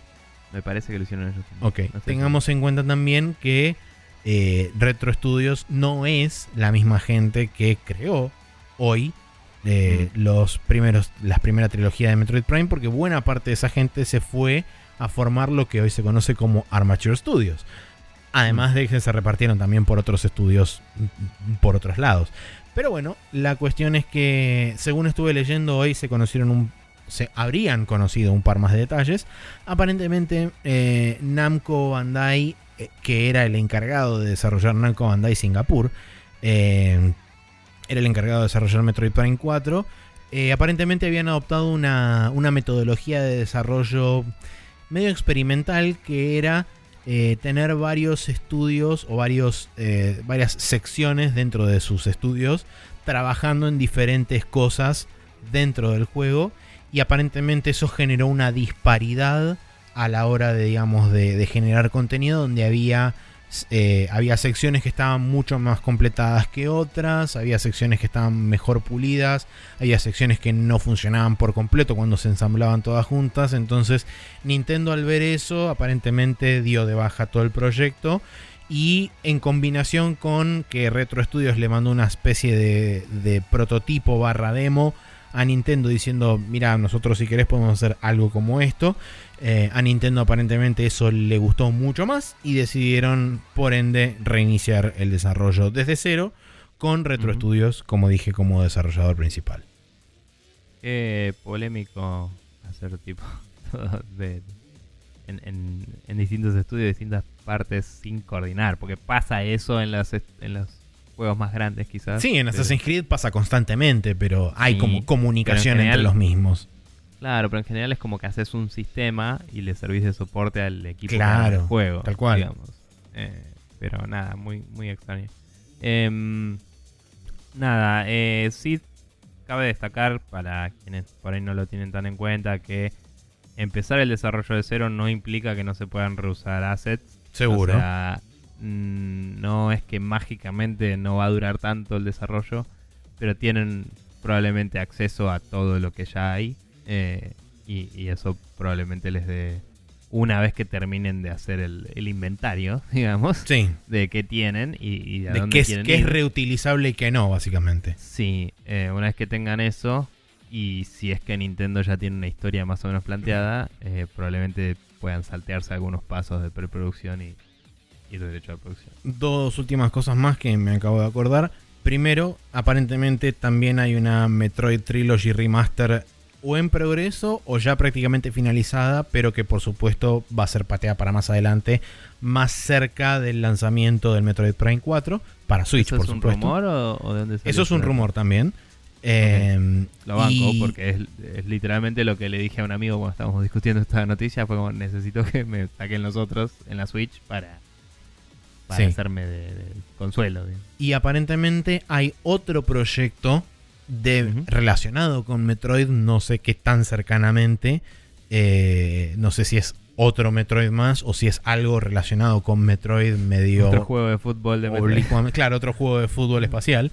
Em, pero aparentemente también estaría en desarrollo, no se sabe bajo qué desarrollador, pero también sería, y aparentemente sería un proyecto más corto para intentar, digamos, cubrir el espacio de tiempo que va a haber entre hoy y la salida del Metroid Prime 4, que por supuesto no hay números, pero considerando los, los tiempos de desarrollo actuales, no me extrañaría que sea 2021, ponele. Y sí, sí, digamos que los ciclos de desarrollo para juegos de Switch parecen rondar más los dos años que los 3 o 7000 eh, que otras consolas. Yo diría 2, 2 y medio. así que puede ser. Eh, 2021 suena como una posibilidad. Eh, pero bueno, nada, la verdad es que eh, que hayan sacado todo este mensaje y que lo expongan al público me parece copado. Eh, me parece copado también que, que, tengan los juegos de volver a arrancar algo no recuerdo si Nintendo ha hecho esto alguna vez en el pasado. Me parece poco característico de ellos. Me parece loable lo- el hecho de que lo hayan hecho. No me parece tan característico de, de su parte el hecho de, de exponerse así delante del público y decir, bueno, sabemos que Metroid es una franquicia que... Eh, Pero... Sí, qué sé yo, digamos, lo de parar y empezar de nuevo el desarrollo es algo que debe pasar muchísimo más de lo que sabemos porque Obvio. no se suelen decir esas cosas. Lo de decirlo es la parte que es interesante. Claro, tal cual. Em, y nada, han salido a pedir perdón por algunas cosas porque son japoneses muy lindos, pero no, no creo que nada de este tipo. Em, sí me parece que quizás deberían tener más cuidado en adelante cuando presentan un logo para hypear a la gente. Eh, porque ya lo hicieron varias veces. Lo hicieron con el Fire Emblem, lo hicieron con esto y no me acuerdo qué otro juego más. Eh, Pues con el Pokémon y- fue, ni, ni siquiera fue un lobo, fue un chino sentado en una mesa diciendo, voy a hacer un Pokémon. Sí. Eh, pero bueno, digo, me parece que quizás es una llamada de atención a che, por ahí hay que anunciar las cosas cuando tenemos algo en camino. Porque eh, acá si no hubieran dicho nada podían cancelarlo, Sí, a sacar la trilogía, renovar el re fácil. Claro, renovar el interés eh, cuando saquen la trilogía y de golpe, pum, tiraban la sorpresa más adelante, ¿me entendés? Eh, pero bueno, en ese momento en particular necesitaban hacer hype por la consola. Eh, pero bueno, nada, digo, es- es- está bueno que eh, lo admitan y que lo muestren y que lo hagan un poco más transparente. Quizás estaría mejor si aprovechan la situación para, no te iba a hacer un desarrollo súper abierto a la Double Fine, pero ir contando más seguido cómo va el proyecto para renovar la fe de la gente que quedó decepcionada, ¿no?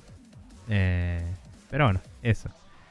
Em, pasando a la siguiente noticia, tenemos que Rami Ismail, eh, de, de fama indie y de vocero de la industria, em, y de Blambeer también. y de Blambeer Games, sí. Eh, ha salido a decir que va a abrir una, junto con colaboradores y sponsors, una conferencia de juegos global eh, que es- sería más enfocada en lo que es el desarrollo en particular, que se llama GameDev.world, eh, que es una URL a la que pueden entrar para chusmear sobre todo esto. Eh, la misma se desarrollaría en junio del 21 al 23 y va a ser totalmente teleconferenciada, digamos. Ujú. Eh, hasta ahora hay como 30 voceros confirmados aparentemente eh, y van a estar todos siendo eh, subtitulados en vivo a 8 lenguajes bastante de los más hablados, entre comillas, decía Rami. Y hablaba de que la barrera del idioma es algo que nos previene de, de compartir conocimientos. O sea, eh, a pesar de que la internet y las conferencias que ya hay están rompiendo muchas barreras, dice que la barrera del idioma sigue estando. Entonces para él es muy importante permitir que la gente hable en su idioma nativo eh, y traducirlo a los idiomas eh, más comunes. Obviamente hay una imposibilidad de traducirlo a todos, ¿no? Eh, práctica. Pero bueno, Pero- los ocho idiomas que menciona, eh, según el mismo artículo, creo que son lo- los, los idiomas hablados por el, no sé, el 80% de la población Claro. mundial, una cosa así. Claro, tal cual. Eh, sí, a ver, con que lo subtitulen en inglés y el chabón pueda hablar en el idioma que se le cante, ya estás incluyendo más, más voces, Tal cual. que es lo que él quiere lograr, ¿no? Pero bueno, Eh, puntualmente los idiomas bueno. son árabe, chino, inglés, francés, japonés, portugués, ruso y, ruso y español. Sí. Eh, pero bueno, nada, va a haber eh, em, subtitulado en vivo, va a estar siendo streameado de forma gratuita. Eh, la gente puede ir y, y chusmear y ver cómo eh, anotarse si quiere ser vocero aparentemente, porque dejan... Perdón. Ah, bueno, ahí llegó el sueño. Claro. Em, em, nada, eh, dejan que hablen voceros indies y todo eso. No, no necesariamente tienen que ser em- empresas grandes, a diferencia de otras conferencias por ahí. Em, o sea, se supone que cualquiera puede aplicar si tiene algo que decir. Y se va a priorizar contenido que tenga impacto más bien global, o, alcance más bien global. Eh, o sea, si hablas algo muy de tu país, por ahí no le dan tanta bola. Eh, por ahí sí es exponerlo al resto del mundo, sí, no sé. Pero es como que dijeron que cosas muy regionales eh, sobre la industria mm, por ahí son secundarias. Y nada, es, es interesante y también decía que va a estar el archivo totalmente gratis después, no sé si lo va a subir a archive.org o a dónde, pero como que va a estar disponible para que la gente lo acceda. Em, lo cual me parece copado. Así que nada, una conferencia gratuita, eh, internacional y multilingüística, em, que es lo que él quiere para justamente romper con eh, la necesidad de viajar a una ciudad para ir a una conferencia, el hecho de que te salga bastante plata la entrada y eh, el hecho de que la mayoría de los voceros son gente que sabe hablar inglés porque no hay eh, soporte para em, traducir gente de otros idiomas. Eh, Sí, sumado, sumado al hecho de las mismas barreras que eso implica, ¿no? De tener que viajar a otro, a un lugar puntual, que eso sí, involucra un gasto extra también, además de la misma entrada, eh, la estadía y todo eso.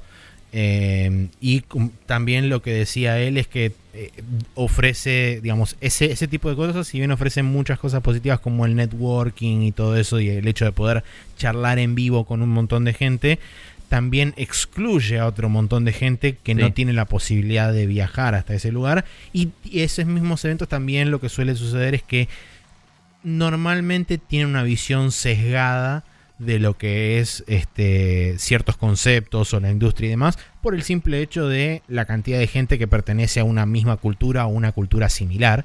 Y justamente Sí, lo, como- lo, interesante de esta Game Dev World es que haya distintas culturas que puedan absorber e, eh, digamos, e intercambiar eh, conocimiento de diferentes partes del mundo con diferentes visiones. Sí. O sea, eh, como que esa era, me parece, la parte principal de su discurso según esta nota, es em, de la, la nota de GameIndustry.biz, es básicamente eso, lo de llevar las nuevas voces, ¿no? A- Ujú. a llevar las nuevas voces a nuevos oídos, digamos. Claro, O sea, Tal cual. permitir que más gente acceda al contenido y permitir que más gente lo produzca, solo por una cuestión de sacar la limitación de no, tiene que ser en inglés. Entonces, puede haber gente que sea muy. Eh, que esté muy metida en el tema y que sepa un montón, que no sepa hablar inglés o que, o que no le dé para hablar inglés en público así en una conferencia y bueno, esto se lo facilita. Eh, y, y de nuevo, que sea gratuito y online y, y que persista para que lo puedas ver más tarde es una herramienta bastante zarpada para todo el resto del planeta, literalmente. Así es. Pero bueno, nada, copado, veremos cómo le sale. Eh, Bien. Eh, bien. La siguiente noticia involucra a Epic Games y a Fortnite porque aparentemente eh, en un cambio que se viene próximamente, en breve, si no es que ya está en vivo, eh, van a... Básicamente van a deshacerse de lo que son las blind loot boxes, o sea, el hecho de vos comprar una loot box y no saber cuál es su contenido. Porque antes de que vos compres eh, la, la- la loot box en sí, te van a revelar cuál es el contenido de la misma, haciendo efectivamente eh, inútil el, el- La caja. la caja puntualmente, por- sim- simplemente por, o sea, la, la caja simplemente va a existir porque es como una especie de eh, conjunto de cosas aleatorias que te tocan y es su forma de distribuir el, el contenido que tienen, pero que ahora, digamos, no, no va a existir eh, más el hecho de decir, bueno, no sé qué me va a tocar ahí adentro, sino que vas a tener especificado, ni siquiera vas a tener la chance de que te toquen los, los ítems, sino que te van a mostrar qué contiene cada una. Sí, sí, sí. Eh, o sea, es básicamente comprar el ítem en un set rotativo. Claro, tal cual. Que por cierto también eh, hoy ya lo hacen con las cajas, aunque no se ve, pero en teoría. Pero mm, lo que va a hacer es basar los ítems que te presenta en tu perfil. O sea que va a priorizar ítems que no tengas. Eh, decía, si, tú, si el random tiró que te va a dar una escopeta rara y vos ya tenés una escopeta rara en particular, esa no va a salir, van a salir cualquiera de las otras. Si ya tenés todas las escopetas raras, te va a salir una repetida porque lo más importante en el algoritmo es qué tipo de ítem y qué rareza es. Y después viene si es repetida no. Eh, es un approach interesante el de, prevenir las repeticiones. Me parece que más juegos deberían hacerlo. Em, y, y nada, está bueno que eh, se haga transparente esto y se saque un poco de toda la mierda de los boxes. Aparte la rotación de ítems sigue haciendo que tengas como esa necesidad de volver a loguearte al juego, ¿no? Sí, quiero. Y me intriga mucho esto como caso de estudio porque, como dijimos la semana pasada, Fortnite fue el juego free to play que más plata generó en el universo. Entonces va a ser interesante ver cómo este cambio va a afectar las finanzas eh, de- del Fortnite. Y quizás si esto demuestra que realmente no hay una caída, digamos, significativa a la hora de su ingreso y demás, eh, puede ser como una buena, una buena, digamos, un buen caso de estudio, una buena demostración diciendo, bueno, ok, fíjense, nosotros hicimos este cambio que para mí, viéndolo desde, el punto de vista de, lo que implica la blind box y demás, para mí es un cambio netamente positivo este.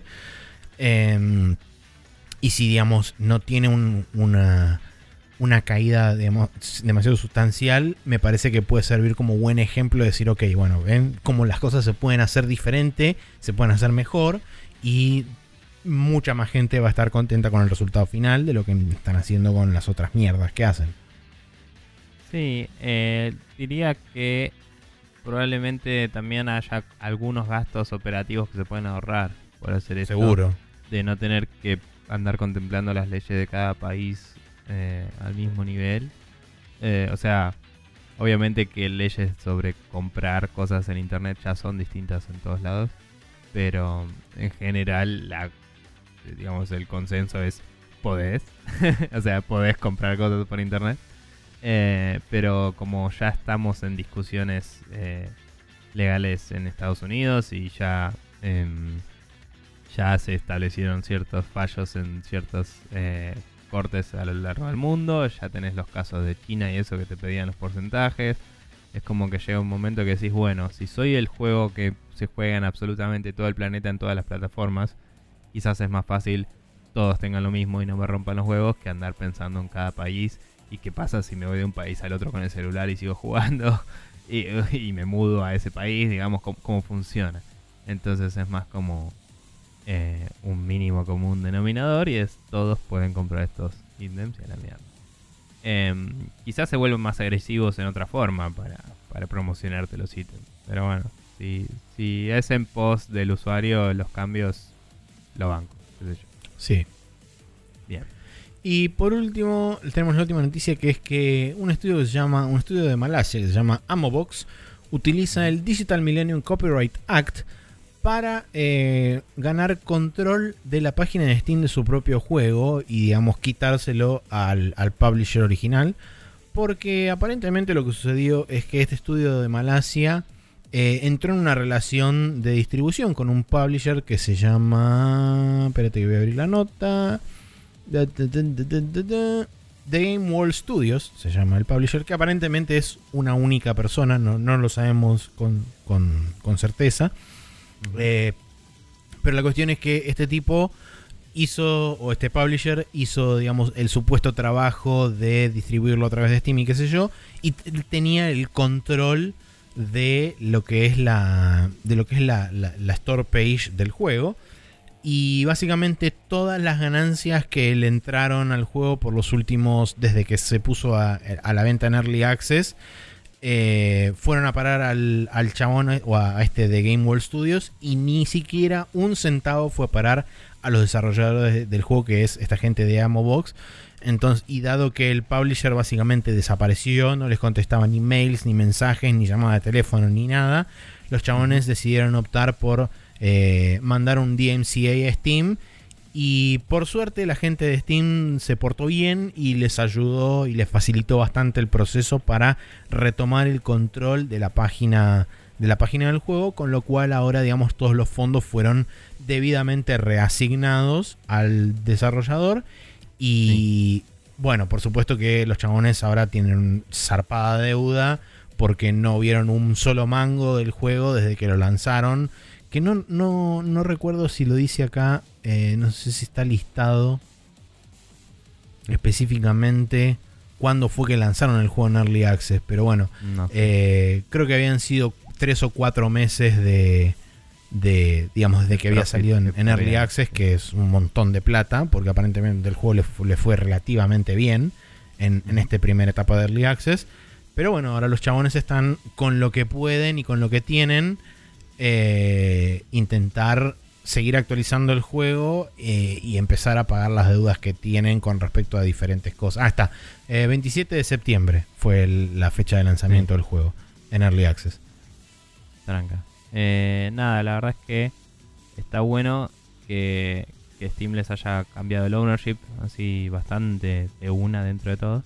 Eh, pero tener que recurrir a, a medios legales supongo que es una necesidad, no, no puedes reclamarlo así nomás. No, seguro. Y lo que haber tenido que llegar a eso implica claramente que el, que el publisher se recontra remil cagó en ellos. y- Sí, lo interesante de esto es que normalmente cuando hablamos de los DMCA están usualmente asociados a eh, gente que no quiere que se exponga determinadas cosas sobre su juego o gente que intenta bajar videos de YouTube que critican, según ellos, eh, desfavorablemente a sus juegos o lo que sea e intentan por este medio legal, di- digamos, silenciar opiniones que pueden, pueden ser este, infundadas o no, pero digamos, eh, siempre esto se utiliza como una herramienta de censura. Entonces es muy loco ver que, sobre todo que un mismo desarrollador lo utilice contra su mismo juego en pos de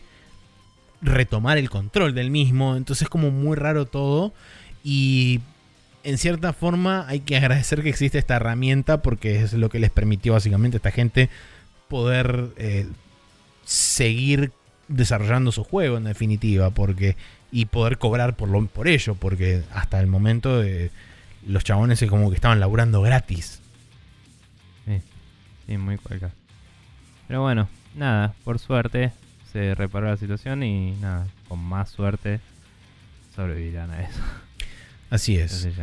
Bien, eh, calendario para esta semana que arranca con el martes 29 de enero y tenemos el juego que se llama Air Conflicts Double Pack para Nintendo Switch, la salida del Kingdom Hearts 3 para PlayStation 4 y Xbox One, el Penguin Wars para PlayStation 4, el Sphinx and the Cursed Mummy para Nintendo Switch, el jueves 31 tenemos el Dragon Mark for Death para Nintendo Switch también. Y el viernes primero de febrero tenemos el Ace Combat 7 Skies Unknown para Windows y el Wargroove para Windows, Nintendo Switch y Xbox One. Bien. Eh, Wargroove es para quienes han escuchado que lo mencioné alguna vez. Ese juego que es parecido al Advance Wars, pero medievaloide. Y nada, tiene bastante pinta. Eh, eso. Eh, vamos a cerrar acá entonces esta sección y pasar al Hot Coffee, donde vamos a discutir un poco sobre eh, opiniones de la gente sobre qué carajo está haciendo Valve.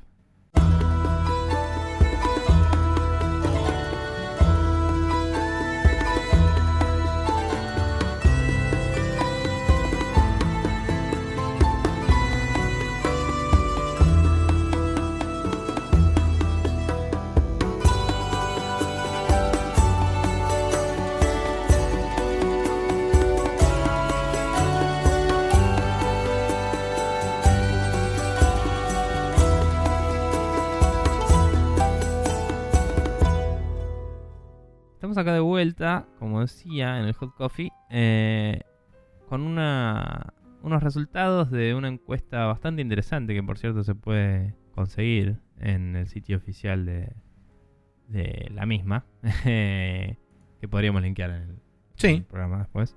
Em, pero bueno, es una encuesta que se usa todos los años aparentemente para em, preparar algunas charlas del estado de la industria en la GDC.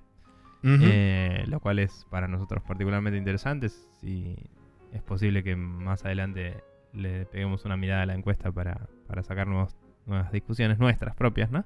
Pero esto es un poco de análisis ya sobre algunos números eh, hechos por gamesindustry.biz, eh, que siempre trae buena información.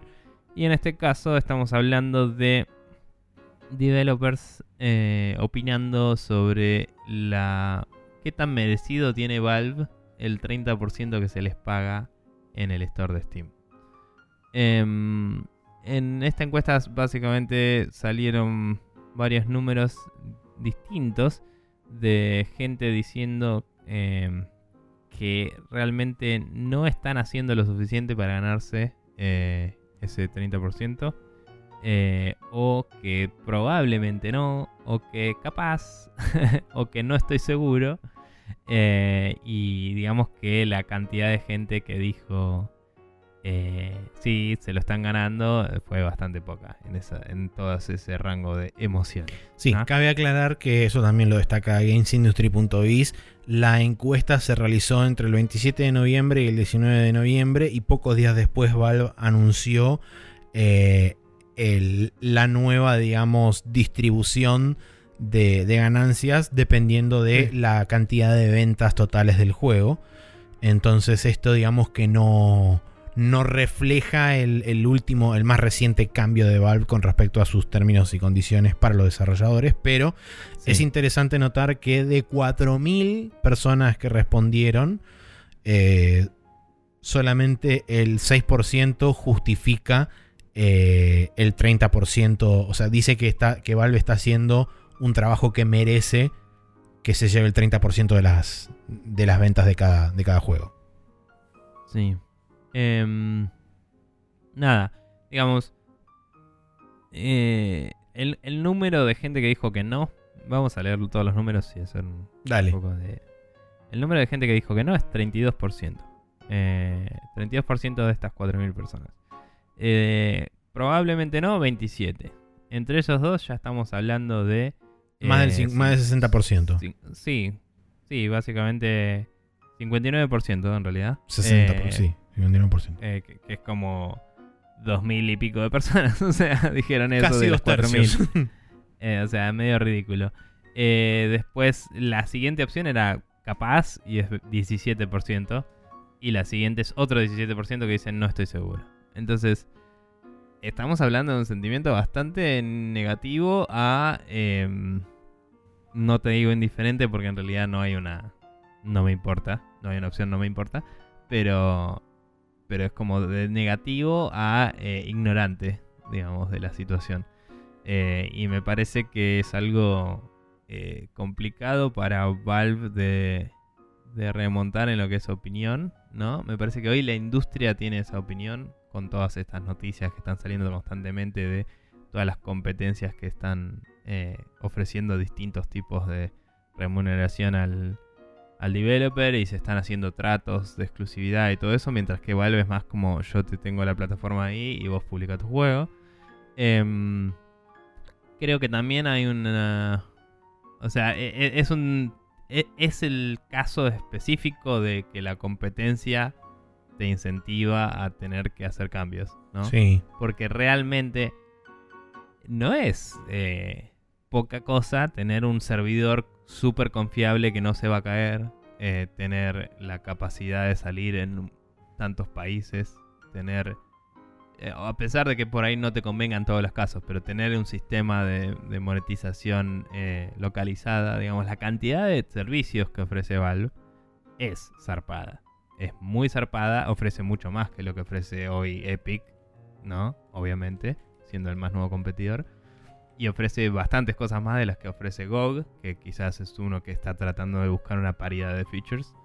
Em, pero el problema es que mm, es todo un montón de sistemas, digamos, y, y como siempre decimos, es como que hacen todo lo posible porque haya cada vez menos gente involucrada en el proceso Seguro. todo reautomatizado. Entonces es como que si vos, persona developer, no, no estás atrás de todos esos sis- sistemas, quizás no los aprovechás de la forma en la que podés. Eh, porque es todo medio críptico, porque no hay un, un asesor quizás tan visible.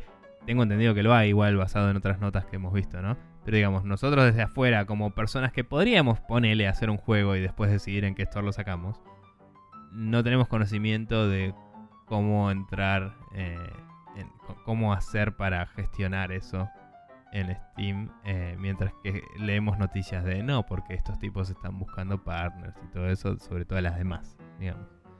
Em, entonces es más como un lugar donde vos pones tu juego y, y lo publicás. Eh, pero nada, es como... interesante. Esto también de que los de Epic literalmente dijeron hicimos los cálculos y más de 12% es al pedo. O sea, pagamos servidores y, eh, y, y el soporte que le tenemos que dar al store y es como eso.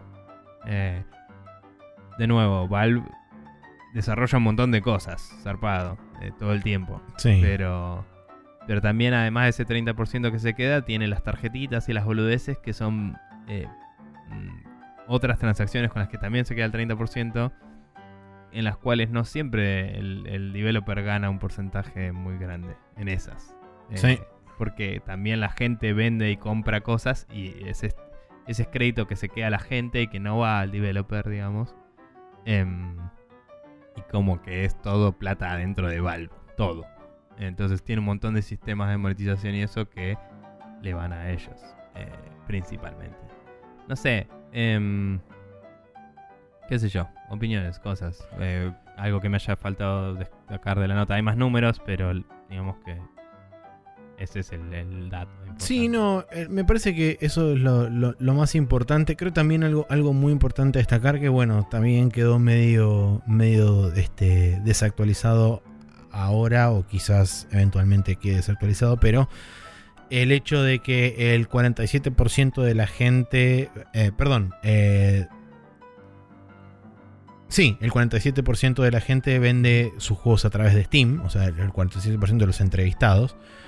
Em, y, y que buena parte de ellos también genera eh, la mayoría de sus ventas a través de Steam. O sea que por más que, por más que no, no lo querramos ver, Steam tiene como un dominio casi totalitario sobre lo que es principalmente el mercado de PC. Eh, y si inclusive se incluyen, porque abajo también incluyen las otras plataformas, y son números considerablemente más chicos también.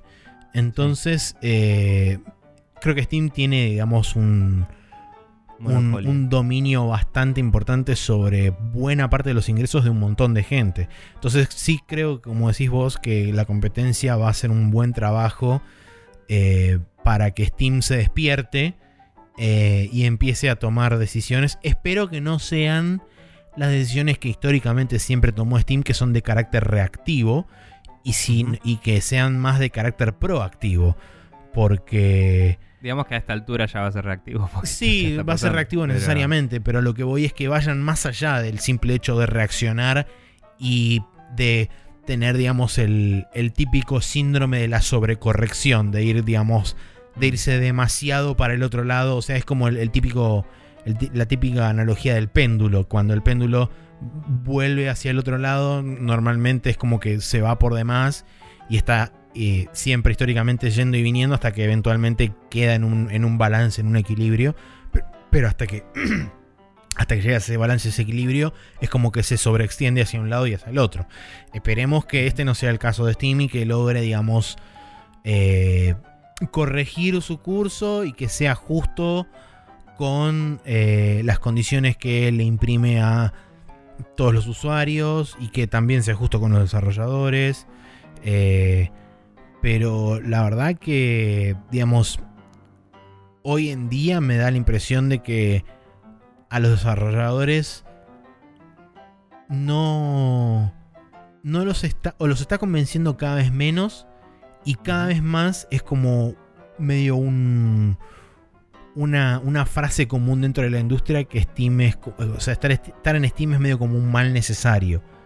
Y Sí. no era así hasta hace 3 o 4 años atrás. También recordemos que desde que Steam abrió las compuertas y dejó que entre cualquier cosa, el concepto de estar en Steam también perdió mucha, mucha valuación dentro de... Mucho prestigio. Y mucho prestigio también, exactamente. Justamente el otro día, la semana pasada o la anterior salió que Steam cerró el 2018 con en su totalidad de juegos en el catálogo de Steam eran 30.200 y monedas. Y es una Sí, que- enfermedad. Y que era como 80% de los juegos que salieron en los últimos dos años. algo así. Sí, una cosa así. Em, nada, la realidad es que, digamos, como dicen los datos estos, la mayoría de la plata sigue viniendo de sus ventas en Steam, la- las ventas de, de los developers que, que se anotaron ahí. Pero em, aún así opinan que no hacen lo suficiente para, para ganarse ese 30%. Por eso digo, es complicada la discusión, porque es muy opinión personal, ¿no? Seguro, Tipo, seguro. a ver, si, si esa plataforma está generando esa cantidad de plata, em, y por cómo es el capitalismo intrínsecamente, tal vez eso solo ya vale un porcentaje de tu entrada, ¿no? Porque es como, te está dando mucha más plata que los demás. Entonces, que pagues más, tiene sentido. ¿Realmente está haciendo algo? No, probablemente le estás pagando la marca, como haces con el resto del capitalismo también. Que un Sí. dulce de leche es lo mismo que el otro, pero te sale más caro. El tema es que hoy en día la percepción de esa marca está devaluada. Entonces, ¿realmente vale ese 30% lo que pago? Bueno. o ponele que no es 30%, pero que el porcentaje que, entre comillas, es la marca sea un 10%. ¿Vale realmente ese 10% extra que se llevan? Bueno, evidentemente, digamos, para la industria sí, porque la gente sigue vendiendo más ahí que en el resto. Pero si para ellos no, ahí es donde está el dilema, ¿no? O Es sea, que, Steam claro, tiene que cual. mantener la opinión de los developers mm, eh, ya a este punto, porque el público es como que público general sigue comprando juegos en oferta en Steam y listo. Nosotros que por ahí nos habíamos desencantado bastante de Steam, nos pusieron la especificación hace un par de años y es como, bueno, no hay nada con que ganarle ya. Entonces es como yo me compraría todo en GOG, pero no puedo en comparación. Es como, Seguro. eh, y, es como. Te gana por ese lado. Entonces digo. Ahora lo que tienes que hacer es convencer a los developers que sos la plataforma en la que quieren estar. Y es difícil. eh, porque la mayoría de los indie developers, por ejemplo, eh, tienen el discurso de. Todos deberíamos poder hacer un juego y venderlo. Y, y- y cualquiera puede hacer un juego. Pero a la vez, en el momento que abrieron las compuertas y dejaron que cualquier mierda se suba al store, fue cuando empezó a devaluar todo, ¿no? Cuando empezó a, a, a haber una cantidad de juegos por semana que tu juego no se encuentra en la lista. De cuando, cuando publicas algo que por ahí vale la pena, se pierde en un mar de mierda y de cosas zarpadas que te pisan todo el resto de las listas y los algoritmos. Em, y todo el quilombo que hay. También Steam es quizás una de las plataformas que más está investigando y, avanzando en lo que es visibilidad en los stores digitales, ¿me entendés? Que quizás ese conocimiento se comparte a medias, no te dan los algoritmos, pero te cuentan sus experiencias en blogs y eso, o sea, hay una parte que se está haciendo por la industria en Steam, pero no es una parte que se haga por el individuo developer, ¿no? O por la empresa developer, sino por eh, el store en sí, que obviamente es válido, es una empresa y quiere plata.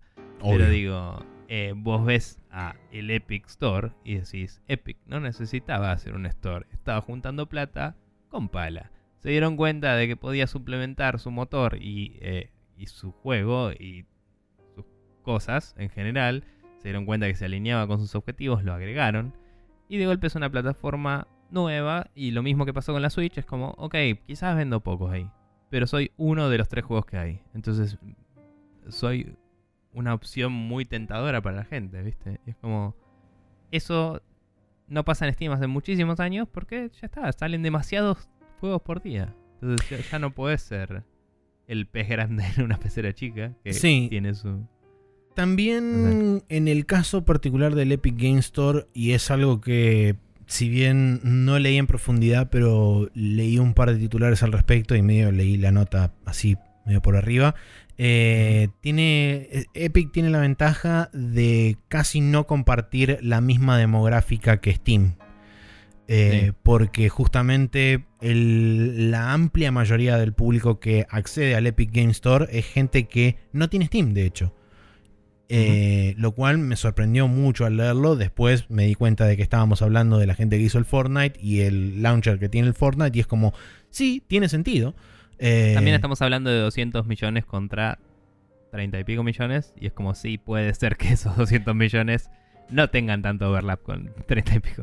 Sí, tal cual, tal cual. O sea, Eh, no tengan todo, igual te sobra mucha más gente. Sí, por O sea, supuesto. Si están todos los que tienen Steam en, en Epic, si estuvieran todos, igual la mayoría no tiene Steam. Claro, tal cual. Eso es lo que digo. Eh, pero Pero bueno, sí. la cuestión es que eso también es como que va, va a ser una. Va a ser un movimiento bastante interesante. Porque seguramente Epic tendrá que ver la manera de redireccionar mucha de esa gente que solamente entra al Epic Game Store para jugar Fortnite. Decirle, bueno, mira, además de Fortnite también tenés esto, tenés esto otro, y tenés esta otra cosa, y qué sé yo. El tema es que, por supuesto, vos le decís, tenés esto. Ah, pero es gratis. No, mira, tenés que poner un, un plata. Este, y es como, bueno, ahí ya por ahí empezás a perder cierto público y demás con respecto a convertir gente de Fortnite a gente que juega otras cosas además de Fortnite. Eh, entonces, eso va a ser interesante ver de cómo Epic convierte su fanbase del Fortnite a fanbase de personas que consumen juegos dentro del Epic Store. Ahora, digamos, volviendo a lo que es la noticia, ¿no? Sí. Eh, no sé qué puede hacer Steam a esta altura eh, para reganar esa opinión, excepto quizás mejorar mucho su atención eh, personalizada eh, y publicitar que lo está haciendo. Porque quizás ya tiene una que no se conoce también. O sea, no sé, como... Yo creo que de la única forma. De la única forma que realmente Steam puede volver a ganar algo de prestigio en la, vis- en la visión de muchos desarrolladores y demás es. No te digo volviendo a cerrar Steam de la forma que estaba, pero sí, siendo mucho más eh, cuidadoso y mucho más eh, puntilloso a la hora de eh, permitir el acceso de nuevos juegos Steam. O sea, tiene que hacer un proceso de curación muchísimo más profundo y Sí, muchísimo más rígido también. volviendo a hacer una curación, digamos, personas y no de algoritmos. Sí, sí, sí, o sea, es, algo que solamente pueden hacer individuos y que no sea únicamente pasar un mínimo control de eh, el juego Existe. corre o no, o, eh, o el Sí. juego existe o no. Eh, tiene que haber una curación muchísimo más profunda, o sea, El, tema es que ya, ya existen adentro de Steam los juegos, cualquiera, basura. Claro, y O sea, pe- a, lo, a lo que voy es, ponele que decimos, bueno, para que el, para el developer sea interesante, Steam tiene que extender a todos y no solo a los high tier developers su, sus herramientas y su atención y, Seguro. y ponerle énfasis. Entonces es como, bueno, pero después, eh, ¿cómo decidís si tienes que extenderlo a todos? Eh, ¿Cómo decidís entre el chabón que y- se robó los assets de un juego y se hizo otro juego y pasó? Y el chabón que se rompió el orto 50 horas cuando son dos de 7 mil millones de juegos que tenés. O sea, eh, no puedes cubrir algunos y que todos estén contentos. Tendrías que cubrir todos. Y si cubrís todos, hay gente que no va a estar contenta porque hay varios de esos que son tipo cualquiera. O sea, el problema es que ya abrieron las puertas antes. Y Sí, o sea, como dije, no, no es una solución perfecta. Me parece que lo principal sería justamente eh, cortar un poco la inducción a mansalva de juegos con justamente estas, estas este, metodologías de curación mucho más estrictas y profundas. Y una vez que vos haces eso, ya te garantizás que juegos de cierta vara para arriba van a empezar a pasar. Y una vez que haces eso, sí puedes empezar a sanear dentro del mismo, eh, eh, dentro del mismo Steam, diciendo que bueno, empecemos a sacar basura. Eh, y eso va a ayudar quizás, no te digo que va a ser inmediato, pero eso quizás va a ayudar a que eventualmente se encuentre un equilibrio y Steam vuelva a ganar algo del prestigio de lo que significaba, che, mira, estoy en Steam ahora. Eh, No sé, me da la impresión de que esa puede ser una... Pasa que el tema es que eso requiere de muchísimas horas hombre, requiere de muchísimas personas también que estén eh, abocadas a eso. tendrías que considerar si no... O sea, ponerle que no cerrás las puertas, pero agregas esa curación que decís. Tendrías que considerar también que haya una especie de curación del contenido que ya está dentro y sacar lo que es una mierda. Que medio que ya lo están haciendo con algunas cosas, dejando que la gente reporte el contenido y todo eso que hace poco se habló, viste, de, después de la, de toda la debacle de si se permitía el contenido porno o no. Y Que ese es otra can of worms Sí. totalmente diferente porque empieza la ideología de las personas Sí, en el sí. medio y es toda una mierda. Sí, y encima, digamos, también tenés todo lo de la gente que tenía un juego y le robaron sus assets y vendieron este mismo juego hecho peor. Exacto. y la pegó más. Entonces es como. eh, Digamos, ya está sucio Steam. Sí. Ya está, ya es tarde para eso. Eh, la. Supongo que lo único que pueden hacer es seguir haciendo todo lo que ya hacen, de tener las ofertas, tener los precios localizados, tener servicios para el cliente final. Cosa de que los developers digan, bueno, los, la gente quiere usar Steam. Entonces yo tengo que poner mis juegos ahí. Pero... mm, Pero bueno, si, si los otros stores se ponen las pilas, podrían hipotéticamente alcanzarlos. Eh, eh, y Epic en particular para mí los puede alcanzar muy rápido. Con la- los recursos que tienen. Tienen que jugar bien sus fichas, pero podrían. Em, nada, es, es medio raro. Eh, no sé si tengo mucho más al respecto. No, yo tampoco, la verdad. Y ya, digamos, seguir, eh, seguir la, la charla sería empezar a diverger por diferentes caminos que son medio tangenciales a lo que, a lo que planteaba la nota. Así que creo que es un buen punto para, para finalizar la charla. Bien.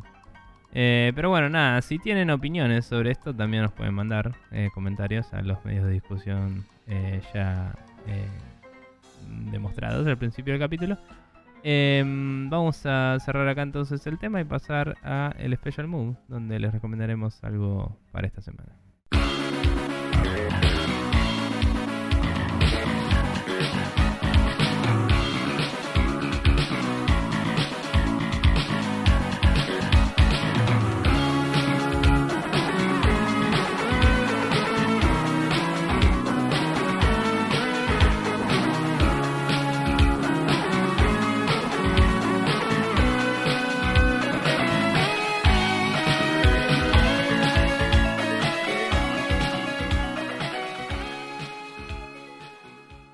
Special Move tenemos dos cosas para recomendar eh, de YouTube, ambas para variar un poco.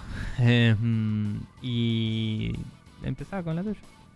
Bueno, la mía es una entrevista, una pequeña entrevista a Toshihiro Nagoshi, que es más conocido como el padre barra creador de la saga de Ryuga Gotoku, también conocida como Yakuza en el oeste, pero que hace 30 años que está en Sega y es una persona que creó algunos juegos que quizás lo conozcan como eh, Virtua Racer, como el primer Daytona USA, como el Monkey Ball, como el Super Monkey Ball eh, y el F0GX y este, algunas otras cosas más también a lo largo de sus 30 años de carrera.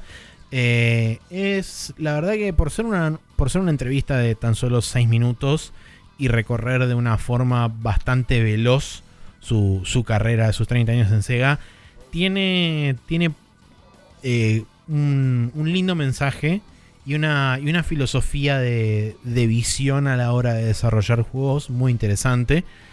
Y la verdad que lo recomiendo más que nada para la gente que, que tenga intención de, de ser game designer o que sea game designer. Porque las cosas que dice, la verdad que me parece que son, son información valuable para, para todos ellos. Y para los que quieran también conocer por ahí un poco cómo es el proceso creativo de alguien que hace 30 años que está laburando en la industria y de algunos pormenores que se toparon, como por ejemplo el hecho de eh, la iteración que hicieron del Ryogotoku 1 al 2, que fue de tan solo un año, pero que gracias a alguien dentro del estudio, o mejor dicho, alguien, alguno de los desarrolladores dentro del staff, eh, gracias a esa persona fue que lograron hacer esa iteración rápida y que buena parte del éxito de la franquicia se debe justamente a esa primera iteración que hicieron del 1 al 2 que haya sido tan rápida, porque mantuvo el juego fresco en la memoria del público e hizo que sea fácilmente reconocible. Eh, además de, por supuesto, la misma calidad del juego que pegó un salto considerable del 1 al 2. Pero Sí. la verdad que es súper interesante, recomendado 100%. Y por supuesto para la gente fanática también de los juegos de, de Nagoshi, es un, es un placer escucharlo hablar al tipo. Bien, la voy a chusmear en un ratito porque no la vi todavía. Em, por mi parte, tengo para recomendar algo que nos pasó el señor Gustavo de, de Café Fandango. Yo también me adhiero a esa recomendación porque está muy bien. Sí, que básicamente nos dijo, si ustedes sabían de esto y no me dijeron, son una manga de forros, y vos sabías de esto y no le habías dicho ni a mí tampoco, así que sos un forro, pero te queremos igual.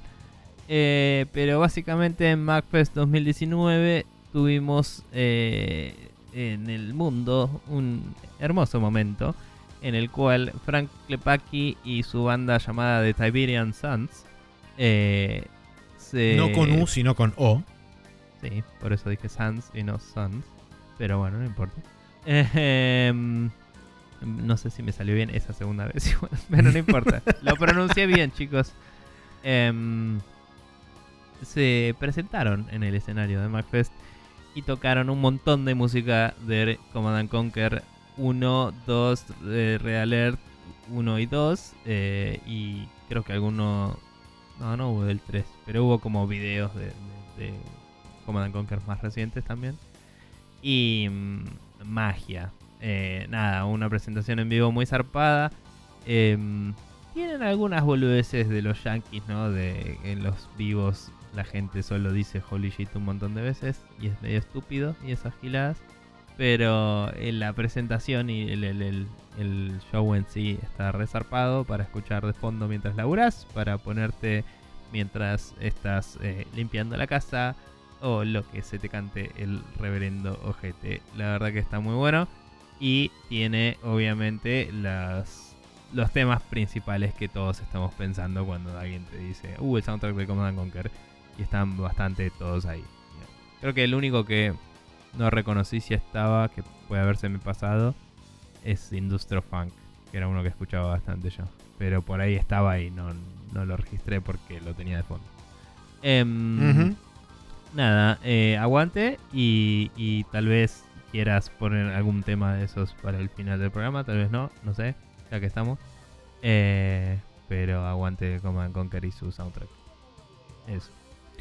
Maxi, Sí, ¿cómo nos sigue la gente? eh, la gente nos sigue corriéndonos desde atrás. No. eh, Por ejemplo. Por ejemplo, si no, pueden también entrar a iTunes y escribir Spreadshot News todo junto y ahí les va a aparecer la página de nuestro podcast. Apretan el botón de suscribirse y todos los martes a las 0.30 horas van a tener disponible de forma automágica en su dispositivo manzanátil de preferencia este podcast, el anterior o los consiguientes que le sigan eventualmente a este.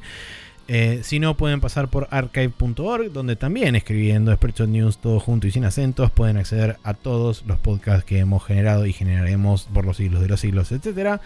Eh, también estamos en Google Podcast, en Spotify, buscándonos de la misma forma. Y por último, copiándose spreadshotnews.com barra podcast en cualquier reproductor de podcast de su elección, también pueden acceder a nuestros eh, semanales episodios de habladurías y demás, etcétera. Eh, con respecto a nuestro canal de YouTube, en youtube.com barra News TV, ahí está todo el archivo de juegos que hemos jugado o eh, hemos dejado de jugar eventualmente en algún momento. Y además también está la playlist de lo que sobra de Spreadshot News, que creo que está actualizada al día, me tengo que fijar, si no, eh, sepan disculpar las molestias, estamos trabajando para usted y en cualquier momento agregaré lo que falta que sea debido menester agregar. Bien.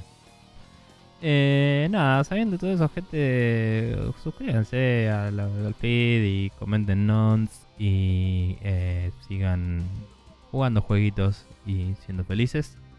Y nosotros nos veremos la próxima para continuar en nuestras desventuras. eh, idealmente dejándome a mí retomar un poco los videojuegos que los tengo de lado por eventos varios. Y, mm, y nada, y Maxi surcando los cielos, como ya lo está eh, constantemente en su mente, ahora mismo que me está ignorando. Y nada. Sí, perdón, estaba leyendo otra cosa. nada, te decía que ojalá que la próxima yo haya jugado más juegos y vos hayas seguido surcando los cielos como lo estás haciendo en tu mente ahora. que es lo que estaba diciendo. Sí, Pero, pero bueno, nada, nos veremos la próxima gente y hasta luego.